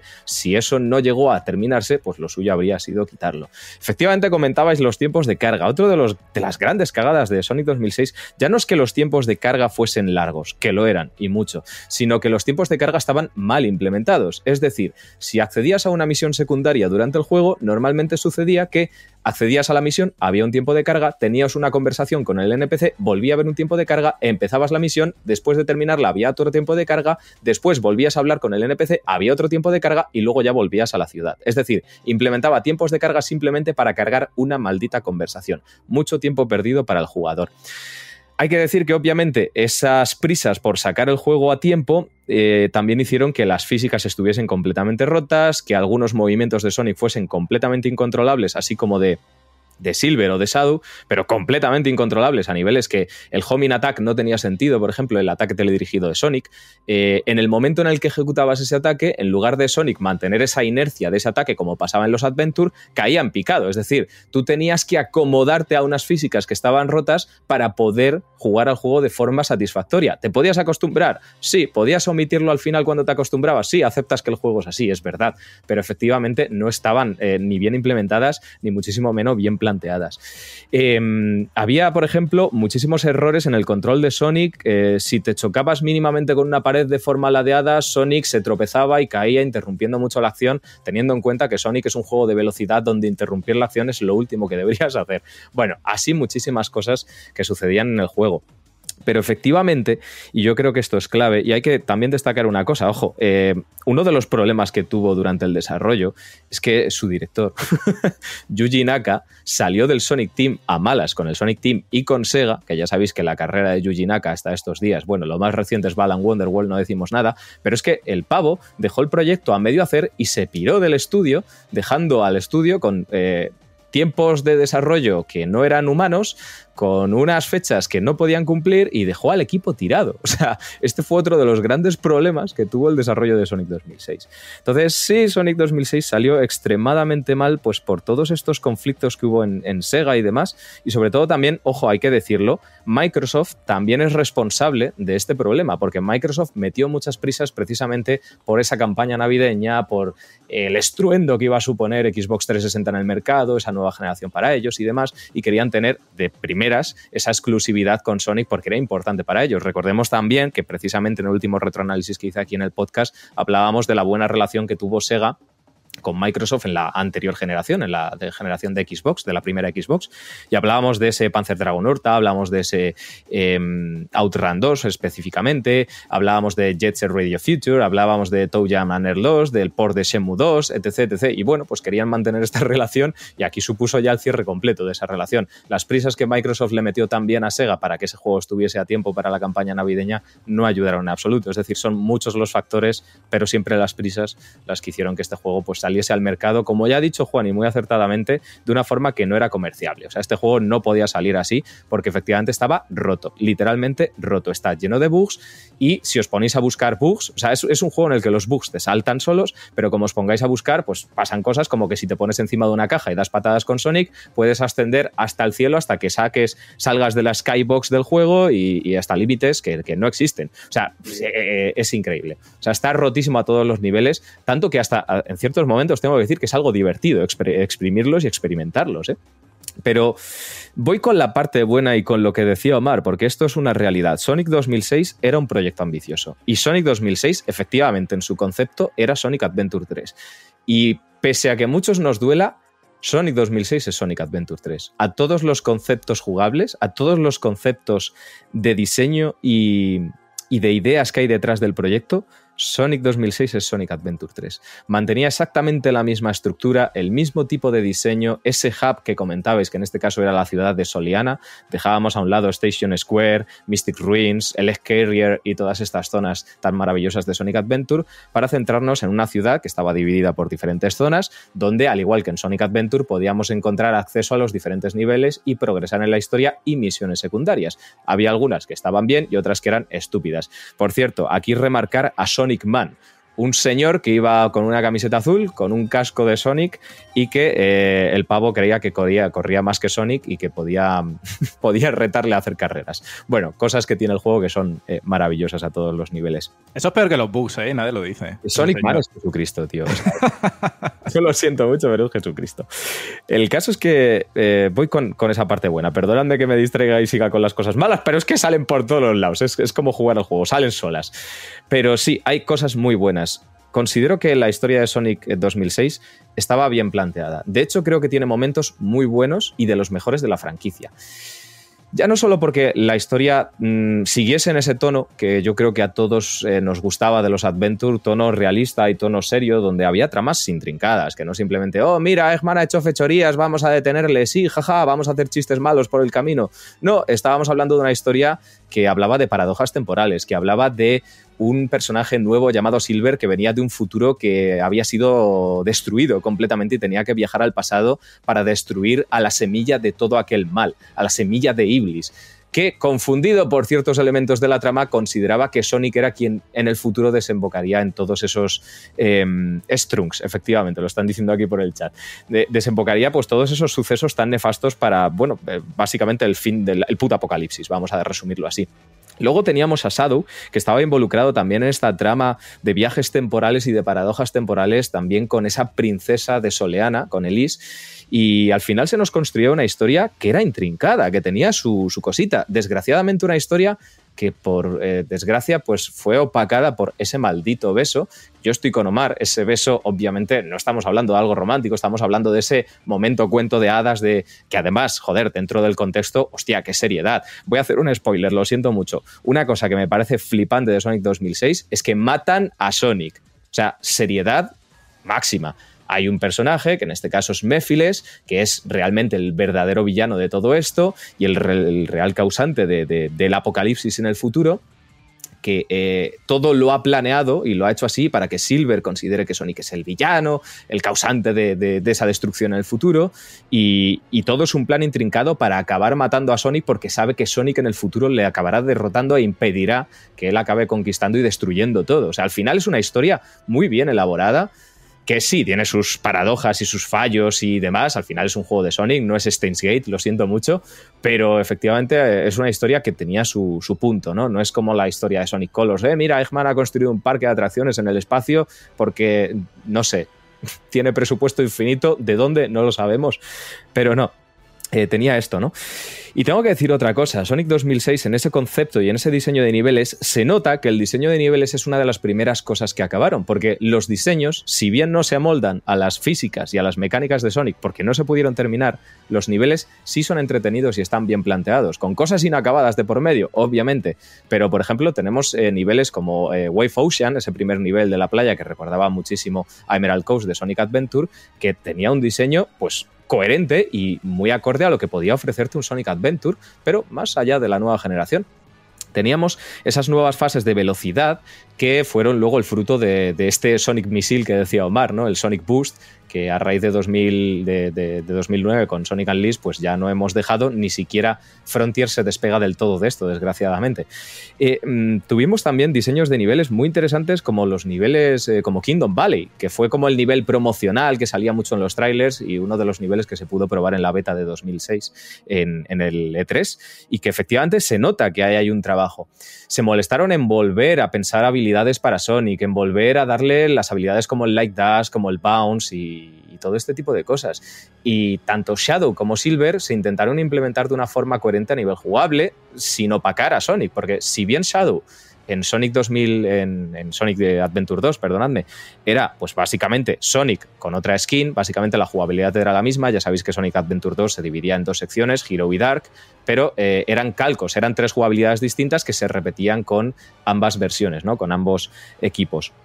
Pues en el, en el caso de 2006, pues quisieron diferenciarlo. Shadow, sin ser la patraña que fue en Shadow the Hedgehog, se acercaba un poquito más a la acción, pero eliminando ciertos elementos como para darle pie al plataformeo y a una jugabilidad interesante. Y Silver, en este caso, aunque el planteamiento pudo estar bien, estaba tan roto que al final a mí personalmente me pareció un truñaco jugar con Silver y para mí eh, opacaba muchísimo la, la jugabilidad. Los niveles con Silver podían llegar a ser terribles en muchos aspectos porque sí, estaba muy centrado en los puzzles, como ha dicho Javi, pero desgraciadamente las físicas no siempre funcionaban. Y recuerdo un nivel en concreto que estaba situado en el desierto, donde ibas a unas ruinas y por algún motivo tenías que meter bolas de billar gigantes en agujeros. Y esto era un suplicio, porque es que las físicas no podían, re- no, no podían responder ante, ante esa jugabilidad, no estaba preparado. Y al final era una puta basura, desgraciadamente. Pero sí, a nivel historia, Silver era un personaje interesante, con una historia interesante, que aportaba mucho. Unas ideas jugables que eran diferentes, que por lo menos intentaron apostar por algo único, en el que Silver tenía poderes telequinéticos, era mucho más lento, pero también se centraba en el plataformeo, en utilizar sus habilidades telequinéticas como mover elementos con la mente y lanzarlos y todo este tipo de cosas. Y luego también gran variedad de enemigos donde yo creo que estuvieron muy acertados porque cada uno tenía su, bueno, mecánica. No llega a ese nivel de Sonic Frontiers, donde realmente han metido un buen sistema de combate, pero cada uno tenía su resistencia, su barrita de vida y demás, y, o podías pasar de ellos y ya está, dependiendo de la zona del juego. Y luego cositas que también me parecen interesantes. Mucha gente ha criticado siempre el diseño de Eggman, porque le quisieron dar un aspecto como muy realista y se separa mucho de ese diseño cartoon que siempre ha tenido. No lo han vuelto a repetir. A mí personalmente me gustó que quisieran darle a Eggman una estética diferente y me gusta el diseño de Eggman Sonic 2006 porque además pa- parece un villano real. O sea, Eggman aquí tiene no es eh, ese Eggman de voy a hacer cosas malas y parques de atracciones random, sino realmente tenía un plan elaborado, y secuestraba a Elise y tenía eh, intenciones malignas de verdad, ¿no? Entonces todo esto hizo que, como ya habéis dicho por ahí, Sonic 2006 fuese un proyecto fallido que si se hubiese dado el tiempo necesario para acabarlo, hubiese sido recordado como Sonic Adventure 3, aunque no llevase el nombre, realmente como lo merecía, porque en conceptos, en ideas, en diseño, en, en prácticamente todo, salvo en su ejecución final, Sonic 2006 era un acierto. Y es una putada. Y una última cosa a destacar. ¿Qué pedazo de banda sonora? Aquí yo creo que nadie tiene nada que objetar. Tema principal de Zebrahead, His World, que es un temazo increíble. También Crash 40, con ese tema para, para el tema de Shadow the Hedgehog, All Hey Shadow, que es eh, increíble, y tema final también, versión orquestada de His World, que es alucinante. No digo nada de Dreams of an Absolution, que es el tema de Silver y me da todo el puto asco, pero el resto creo que están muy bien implementados y en general la banda sonora en todos los niveles casa muy bien.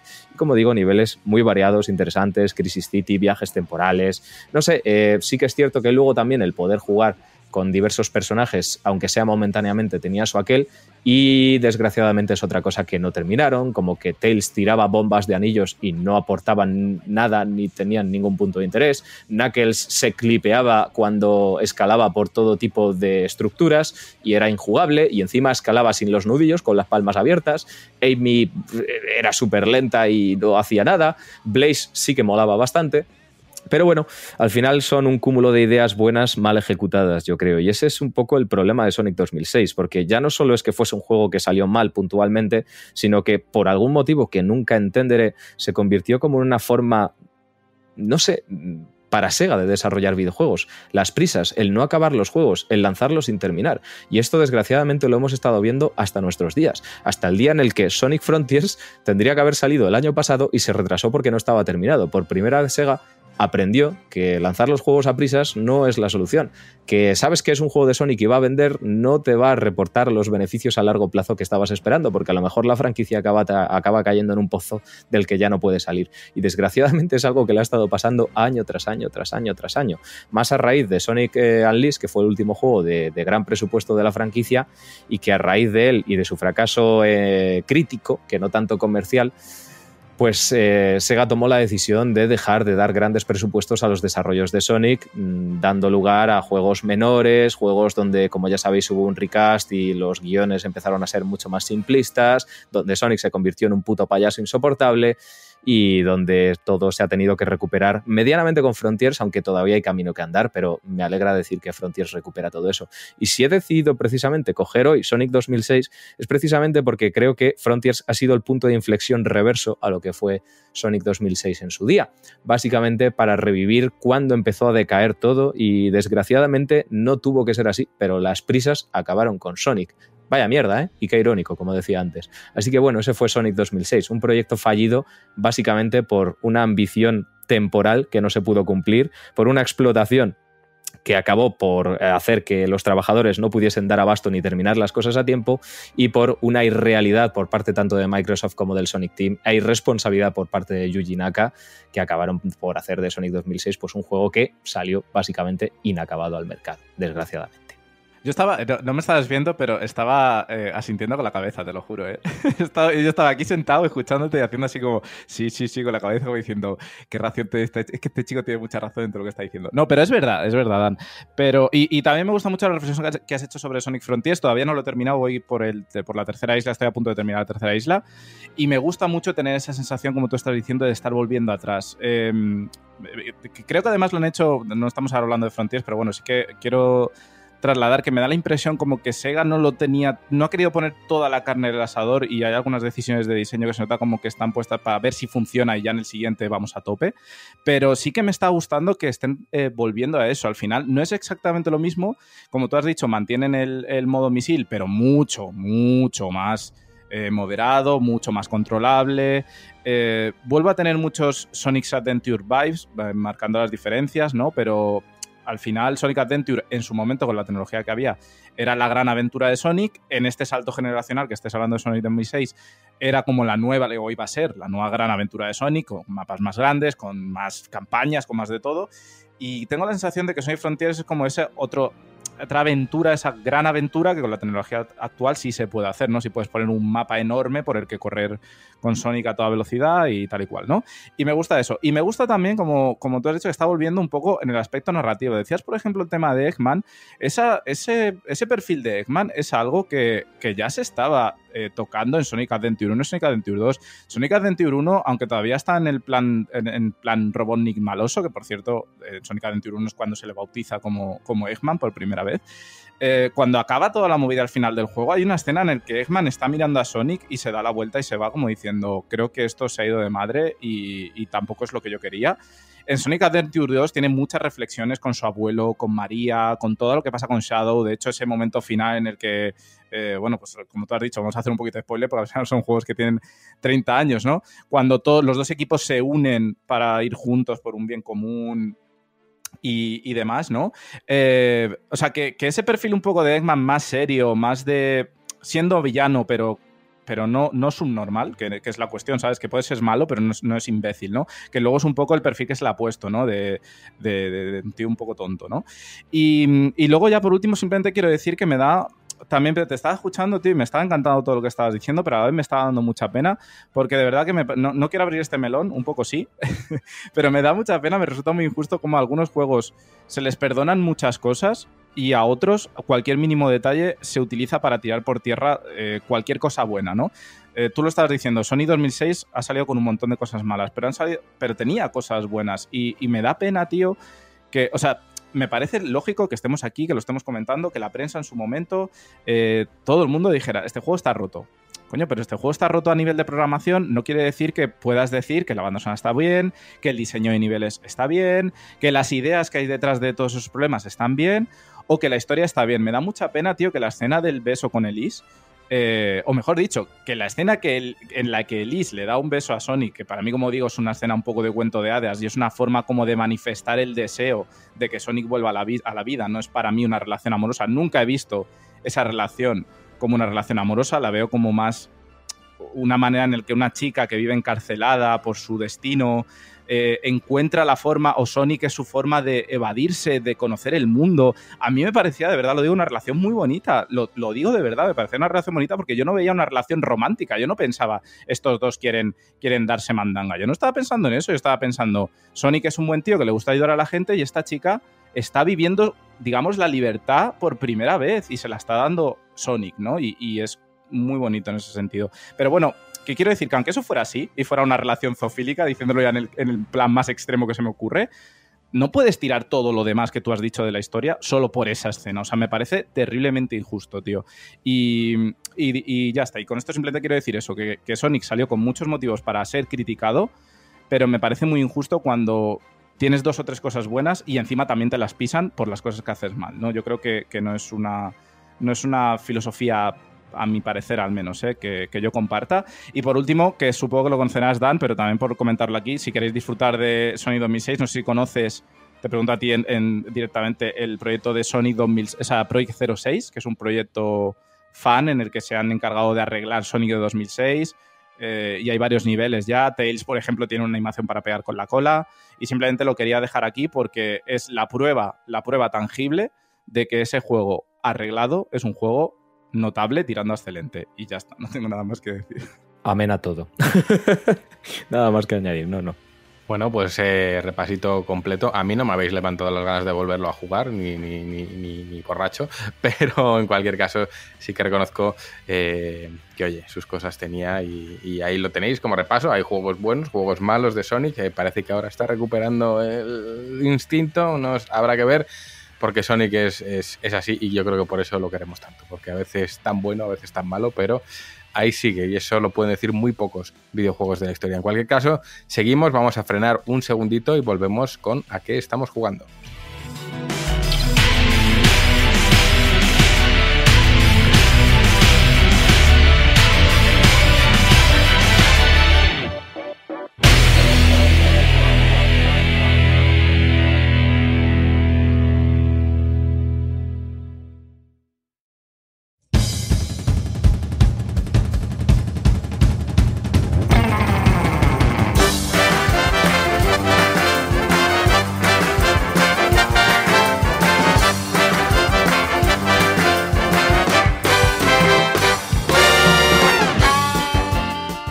Entramos en la recta final del programa a que estamos jugando y le vamos a dar paso a Raquel en primer lugar porque se nos tiene que ir corriendo a un directo y el tiempo apremia. Así que Raquel, eh, comenzamos contigo. ¿A qué andas dándole tú?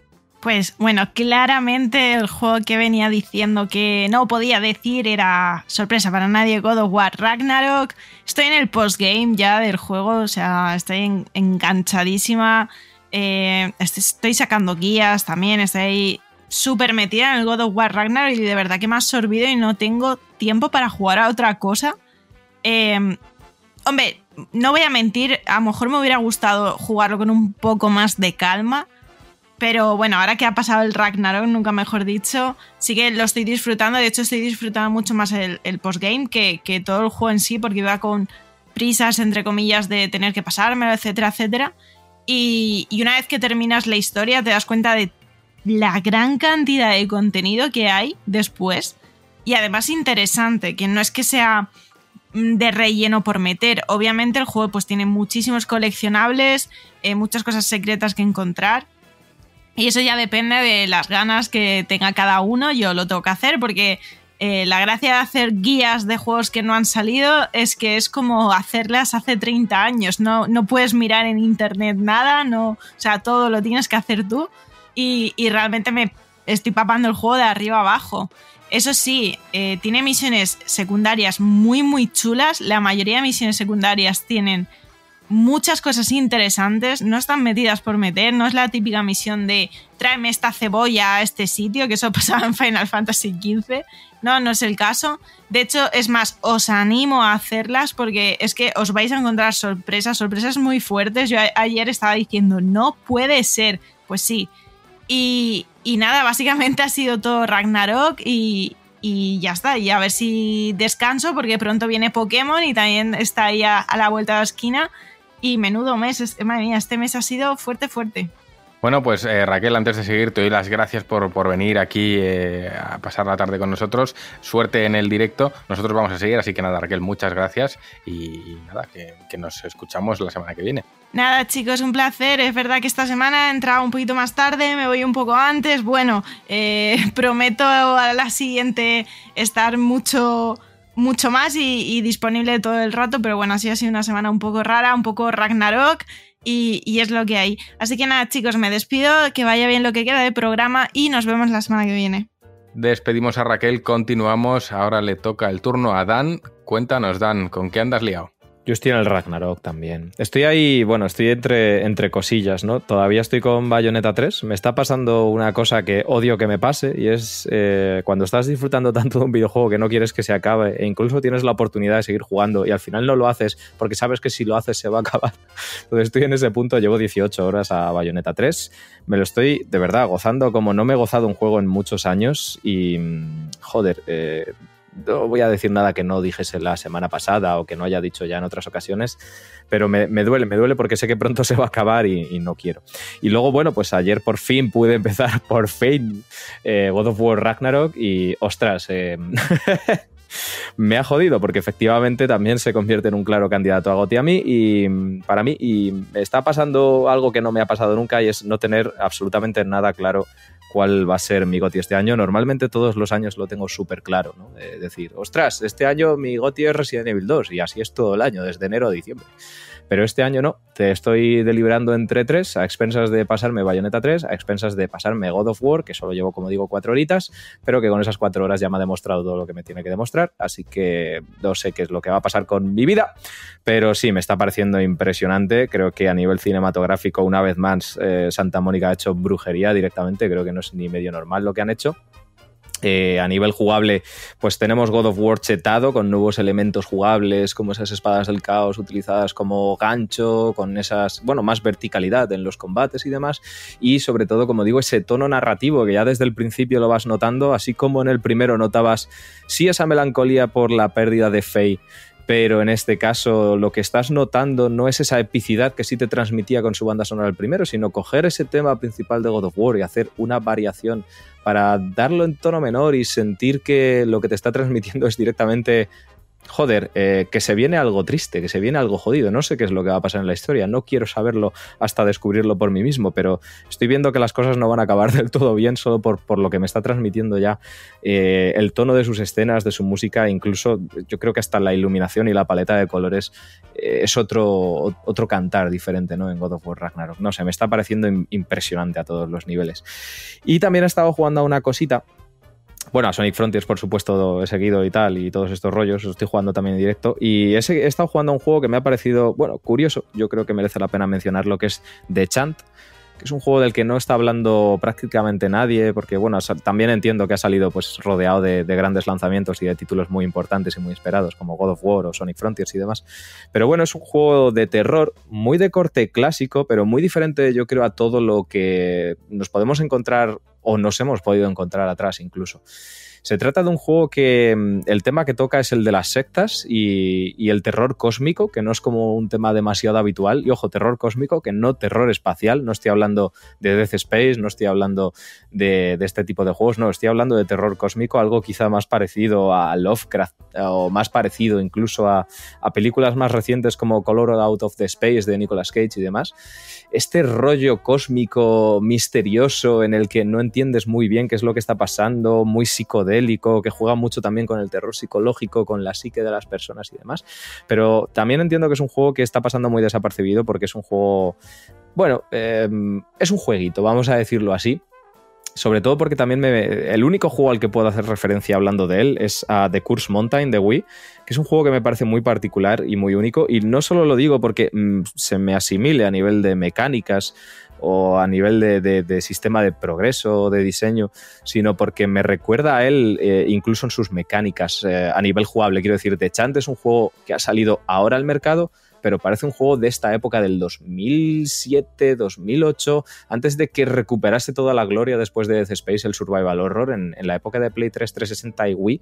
Es como ese tipo de juego. Entonces es un juego que yo creo que si te gusta el terror y los juegos clásicos te puede molar, pero tampoco te va a volar la cabeza ni a nivel técnico ni a nivel jugable, que considero que está anticuado, pero no anticuado mal, sino anticuado retro. No sé, es un juego particular, es un juego que tiene sus cositas. Y yo creo que si os mola podéis echarle un vistazo porque, bueno, si os gusta el terror es diferente, pero también tiene su- sus puntitos de búsqueda, encontrar rutas, abrir puertas, eh, temas de survival horror, de recursos eh, limitados y este tipo de cosas. Está, está interesante y poco más. Así que, bueno, creo que eso es todo lo que he jugado esta semana, eh, me parece, y ya me parece suficiente, así que está bien. Bueno, pues oye, ni tan mal, eh, Rami, ya como es terror cósmico y tal, ¿tú a este juego le tenías fichado en el radar o descubrimiento? Descubrimiento, ya estuve hablando con Dan un poquito sobre él y la verdad es que es que este mes es, es horrible y, joder, a mí me lamenta mucho que luego todos los lanzamientos se junten en, en- varios meses determinados del año y el resto de meses parece ser que no hay videojuegos, no lo entiendo, o sea, entiendo que quieras meterte en la campaña de Navidad y demás, pero creo que la primera semana de diciembre estás dentro de una campaña de Navidad, pero bueno, en fin, Eh, no, no lo tenía en el radar y la verdad, mm, viendo la lista de pendientes que tengo, eh, ya creo que ni voy a añadir cosas, ¿sabes? Así que, sí que bueno, yo he estado jugando a Pokémon Unite, sigo siendo una persona engañada por ese juego, pero bueno, me, me distraigo y, y- y lo paso medianamente bien. Y empecé en Game Pass Signalis, que es un, es un survival horror. eh, influencia muy clara de Resident Evil, influencia muy clara de, de Nier, de Ghost in the Shell eh, y cositas así, ¿vale? Eh, me hace gracia porque siempre cuando un juego te evoca al retro, siempre pensamos en pixel art. Y esta gente lo que ha hecho es, eh, y creo que en cierta manera también le tenemos cierto cariño, es emular esos gráficos de 32 bits que nos traía la PlayStation 1. Entonces, bueno, es un juego que se ve en un plano cenital desde arriba y bueno, pues eh, baúles, eh, puertas, llaves, backtracking, nada nuevo en un, en un survival. Eh, de vez en cuando tiene una historia muy críptica que yo no estoy seguro muy bien de si la estoy pillando, tampoco me preocupa. Y, la verdad es que lo estoy disfrutando porque no iba con grandes pretensiones y me lo estoy pasando eh, muy bien. Así que bueno, si os, os molan los survivals, Signalis, no creo que dure mucho, yo creo que estoy cerca de- del final. Y ya está, porque terminé a Plague Tale, que me parece un absoluto juegazo, creo que ya lo comenté la semana pasada. Y que bueno, pues no tengo mucho más que, que decir. Oye, pues le he echado una ojeada al Signalis y la verdad es que sí que recuerda esos jueguitos de 32 bits. Pero bueno, sigo, sigo adelante con mi lista. Juanpe, cuéntame, ¿con qué andas tú? Eh, pues yo no he jugado demasiado esta semana, la verdad. Bueno, sí he jugado a trabajar, pero eso es un juego em, continuado. Es como las granjas de Javi, que él siempre las tiene ahí, pues yo igual. Em, pero sí he aparcado un poquito mi Assassin's Creed para darle un tiento a Gotham Knights, ¿vale? Mm, Porque me apetecía probarlo, eh, ya que me llamaba mucho la atención el hecho de que no fuese un juego protagonizado por Batman, más personajes, porque la Batfamilia sí que tiene muchísimo potencial, y tristemente todo el potencial que tiene la Batfamilia, pues lo ha desperdiciado este juego. Creo que podría ser a nivel, a nivel jugable bastante más eh, como... Quizá esto es una expectativa que perjudica al jugador, pero más como Arkham, la saga Arkham de Rocksteady, eh, porque a nivel de, exploración, que tiene una exploración muy chula, creo que se queda muy cojo, eh, y a nivel de combate también, que son creo los dos puntos más fuertes de este juego. Tengo que seguir jugando más porque la historia me parece súper interesante, todo el Tribunal de los Búhos, una secta oculta de Gotham que lleva rigiendo la ciudad desde hace siglos, pues me parece súper interesante. Y como digo, los cuatro personajes protagonistas que son Nightwing, Robin, eh, Batgirl y Red Hood, pues tienen muchísimo potencial. Y como curiosidad os voy a dejar tema doblaje, eh, Batgirl es nuestra queridísima Ana de Castro, pero es que Red Hood, Capucha Roja, es Jesús Barreda.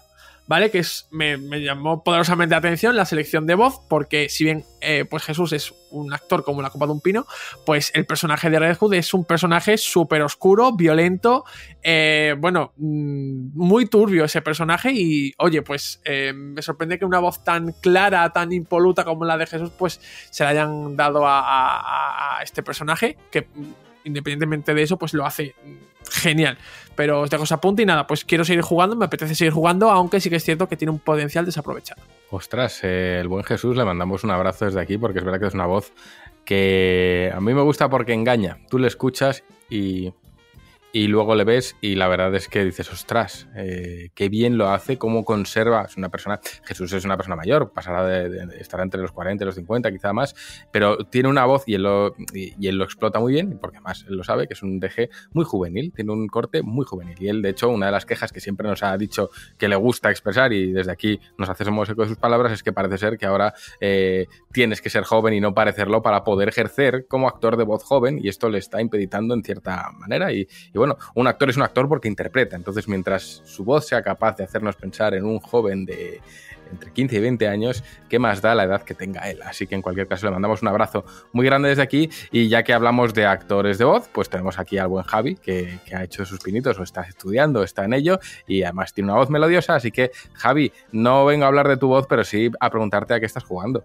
Bueno, pues yo la verdad no tengo mucho que contar. Eh, sigo con la tele riza, estoy ahí en la recta final ya, en las últimas mazmorras. eh, no creo que ponga a hacer el contenido en game, porque el juego acusa el mismo problema que el anterior, de que igual que la semana pasada me quejaba de que en Yakuza Laika Dragon el combate a veces no tiene desafíos o es injusto, aquí pasa exactamente igual. Tienes mucho potencial para romper el sistema mediante la alquimia, pero el juego no te plantea un desafío que lanzarte para que puedas aprovecharlo o, que tus experimentos, digamos, tengan una validez.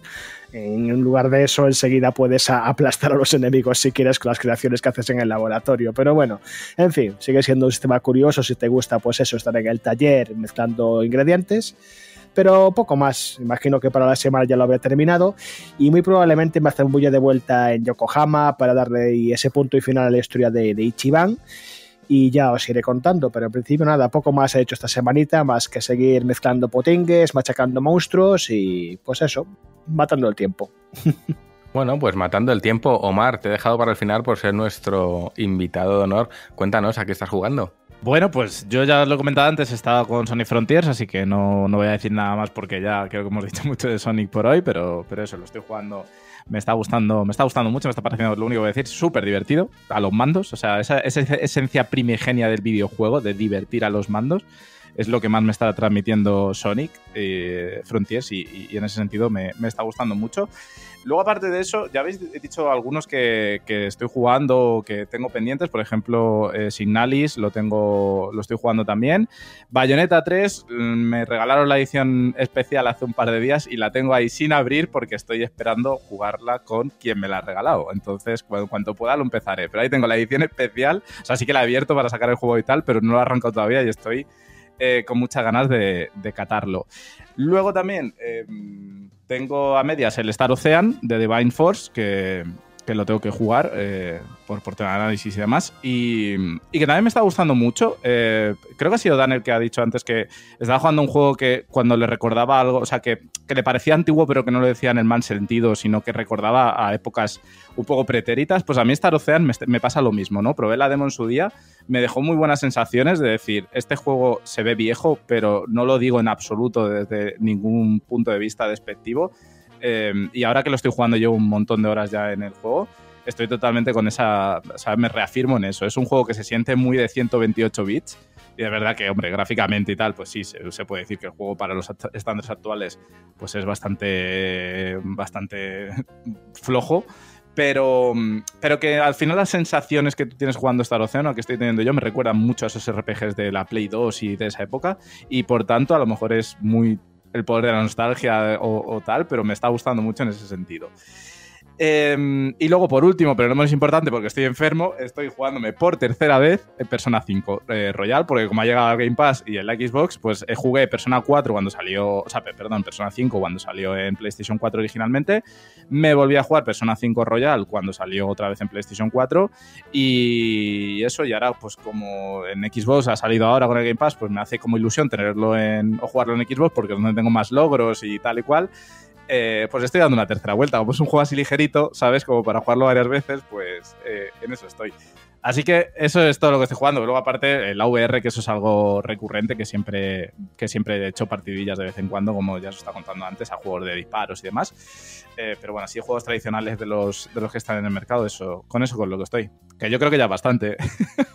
Que ya es bastante, ya te digo, yo pues mira, por terminar con el programa, yo no, o sea, he jugado unas partidas de Unite con Rami, pero claro, son 10 minutos, es en plan eh, brecha de desconexión, 10 minutos o antes de irte a dormir o al despertar y el resto del tiempo maquetando Kaiwon, o sea, que que disfrute de jugar a InDesign, eh, le puedo decir que me lo he pasado y me lo estoy pasando de maravilla, creando cajas de imagen, eh, textos ceñidos, mm, ribetes, eh, filetes de grosor 0,5 puntos, puntos de cicero, venga, lo, que queráis, pero creo que esto no os va a interesar una mierda, así que no voy a hablar mucho más del tema, solo deciros que Kaibun entrará a imprenta en cuestión de poco más de una semana y, y si os queréis suscribir en kaibun.es lo tenéis todito. Así que hasta aquí ha llegado el programa de hoy. Queda agradecer, en primer lugar, como siempre, gracias a los oyentes que hacéis posible esto, gracias a los socios de GTM por hacerlo posible también y a los de Kaibun porque también contribuís a esto y sobre todo a quienes dejáis comentarios, nos dais al like y todas estas cosas que ayudan mucho a puntuar y a posicionar un poquito mejor. Así que gracias a todos y por supuesto gracias a quienes están conmigo tras los micros. En primer lugar, como siempre, esa Melena Escarlata. Juanpe, muchas gracias por una semanita más. Pues otra semanita más, nada, gracias a, vosotros, gracias a las personas que nos escuchan y también a Omar, oye, que se ha pasado aquí la tarde con, con nosotros, que ya hay que tener, eh, pues eso, eh, agallas para aguantarnos a nosotros y, espero que haya estado, pues se lo haya pasado bien, haya estado cómodo. Que nada, que nosotros nos escuchamos la semana que viene. Nos escuchamos la semana que viene, aunque nos vemos mañana mismo. Eh, Rami, gracias a ti también. Se nos ha hecho de noche, va a haber atasco, pero oye, un programa más. Un programa más y bueno, agradecer también a la gente que nos escucha, agradecer a Omar que hoy ha venido en una edición del podcast un poco accidentada porque hay que decir que el programa nos ha dado mucha guerra y llevamos aquí tres horas de, de grabación. Y también deciros pues que bueno pues para todos los oyentes de GTM Restart de GTM Restart perdón esta semana estáis de enhorabuena porque no solo tendréis este programa el martes sino que también el jueves 17 tendréis un programa monográfico eh, dedicado a eh, Pokémon dentro de la iniciativa Pokémon que hemos grabado pues junto a José Álamo, eh, Juan Tejerina que está aquí, Juan Pedro Prat y el buen Israel Mayen que es el, el- autor del libro Generación Pokémon. Y será un programa monográfico sobre Sol y Luna, así que esta semana doble ración de podcast para vosotros buena. Así que nada más, que una semanita más y que muchísimas gracias por prestarnos tus orejas un rato. Ay, que ya se puede decir, pues sí, eh, programita especial, nosotros nos encargamos de Sol y Luna en esta iniciativa Pokémon que curiosamente coincide eh, para bien con el libro Generación Pokémon, ha estado, como bien ha dicho Rami, Israel, así que os invitamos a todos a escucharlo y mientras tanto sigo dando gracias porque esto es un no parar. Eh, Dan, mm, muchas gracias, ya vuelves a ser tú, ya sí que sé que eres tú por la voz, pero muchas gracias por venir. Y lo mío me ha costado, ¿eh? porque tres semanas. Pero vamos a ver, que yo no me pongo enfermo nunca. Voy y me pongo enfermo tres semanas seguidas. Me tenía que haber cogido una baja de tres semanas. Y como dije la otra vez, luego, luego me acuerdo de que soy autónomo y que no puedo. Así que no, gracias a vosotros. Eh, la verdad que ha sido un podcast muy interesante. Me lo he pasado súper bien. Ha habido un poquito de todo. Y, la verdad también me lo he pasado muy bien con, con ese retro, porque yo creo que el tema está interesante. Y me alegra un montón de que Omar haya estado aquí, porque creo que comprende a la perfección absolutamente todo lo que pienso de Sony. Es que es mi hermano, es que lo digo una vez más. Así que, ¿qué os voy a decir? Que gracias a vosotros y la semana que viene, pues más todavía. Esto no para, chavales, no para. bueno, pues por alusiones, Javi, te toca esperar, pero Omar, eh, ya te lo ha dicho Dan, muchas gracias por venir y esperamos que vengas más veces. Nada, yo eh, súper contento, de verdad. Muchísimas gracias a vosotros. Ha sido, sí, ha sido un día un poco accidentado, estoy un poco constipado. Como, ha dicho Rami, eh, la, edición va a ser un poco complicada, pero, pero pa- para vosotros quiero decir que, pero que, en cualquier caso que estoy súper contento, me lo he pasado súper, súper bien. eh, me, llevo, me llevo encima un hermano, tío. Esto es fantástico, ¿sabes? Fantástico. Siempre, siempre que, te, que te pongan hermano por ahí está genial. Esto está muy bien. Pues nada, muchas gracias. eh, me lo he pasado también súper bien en el, en, en todo el programa, pero es verdad que en el retro hablando de, de Sonic me lo he pasado muy bien, he disfrutado muchísimo. Y siempre que queráis, pues, y siempre que pueda, porque el trabajo ya sabéis cómo van estas cosas, pero siempre que queráis y siempre que pueda, pues podéis contar con, con mi espada o con mi visión de mi visor de realidad virtual, con mi abrigo de Neo o con lo que, con lo que haga falta. Aquí estaré. Así que muchísimas gracias, gracias a los oyentes y, y a todos vosotros y un abrazo enorme. Y ya que lo has dicho, pues sí, el programa, eh, para que los oyentes. Esto no lo, ellos no lo han notado, porque hay, hay detrás un mago que hace posible que, aunque la plataforma se nos haya caído un total de 10 veces eh, y nos haya interrumpido 10 veces en plena grabación, o en pleno discurso, o en plena respuesta, o en plena entrada, eh, el mago detrás, ese, ese genio de la lámpara azul, hará que esto nadie lo haya notado y se esté enterando ahora. Así que, Javi, gracias por venir y gracias por editar estas 10 cortes maravillosos que han hecho de este podcast un puzzle. No, no, sí, tanto. La verdad es que hoy va a ser un bonito rompecabezas que voy a tener aquí que hilar de alguna manera, pero bueno, como ha dicho Juan, es vosotros ya habéis estado escuchando la, esa futura versión que yo todavía no tengo mientras estoy grabando estas palabras, así que espero que haya hecho un buen trabajo y de que nada, a ver si para la semana que viene la plataforma se ha estabilizado un poquito, aunque últimamente he- hemos de decir que nos da más de un quebradero de cabeza con estos problemillas de servidores o de conexión. Pero bueno, en cualquier caso, eh, vosotros tenéis el resultado final que no queja de esos problemas. Esperamos que hayáis disfrutado del programa. Me cago en mi puta vida. ¿En serio? No me lo creo. No te creo. No te creo. Me cago en mi puta vida. Uy, uy, uy, uy, uy, Se ha cortado cuando estaba diciendo no aqueja los problemas. No. Y bueno, aquí no habéis escuchado nada, pero mientras estaba grabando precisamente estas últimas palabras, se nos cortó una vez más. Esto ha sido ya cachondeo. Hay un gremlin que tiene muy mala hostia que está la mano en el cable para tirar cuando menos convenga. Así que antes de que esto estalle otra vez, yo me despido. Esperamos que hayáis disfrutado de esta chachareta y intentaremos volver la semana que viene más y mejor. Pues ya con tantos cortes, no sé si he despedido a todo el mundo. Creo que sí. Si me he dejado a alguien fuera, que levante la mano. No me he dejado a nadie. Eh, aceleramos, que no sea que se vuelva a caer el sistema. En cualquier caso, gracias a todos. Nos escuchamos la semana que viene. Mentira, nos escuchamos. Sí, la semana que viene o no. Bueno, el día 17 nos escuchamos. Yo ya no sé en qué, en qué fase temporal estoy. Y nada más. Gracias por estar con nosotros. Adiós, adiós.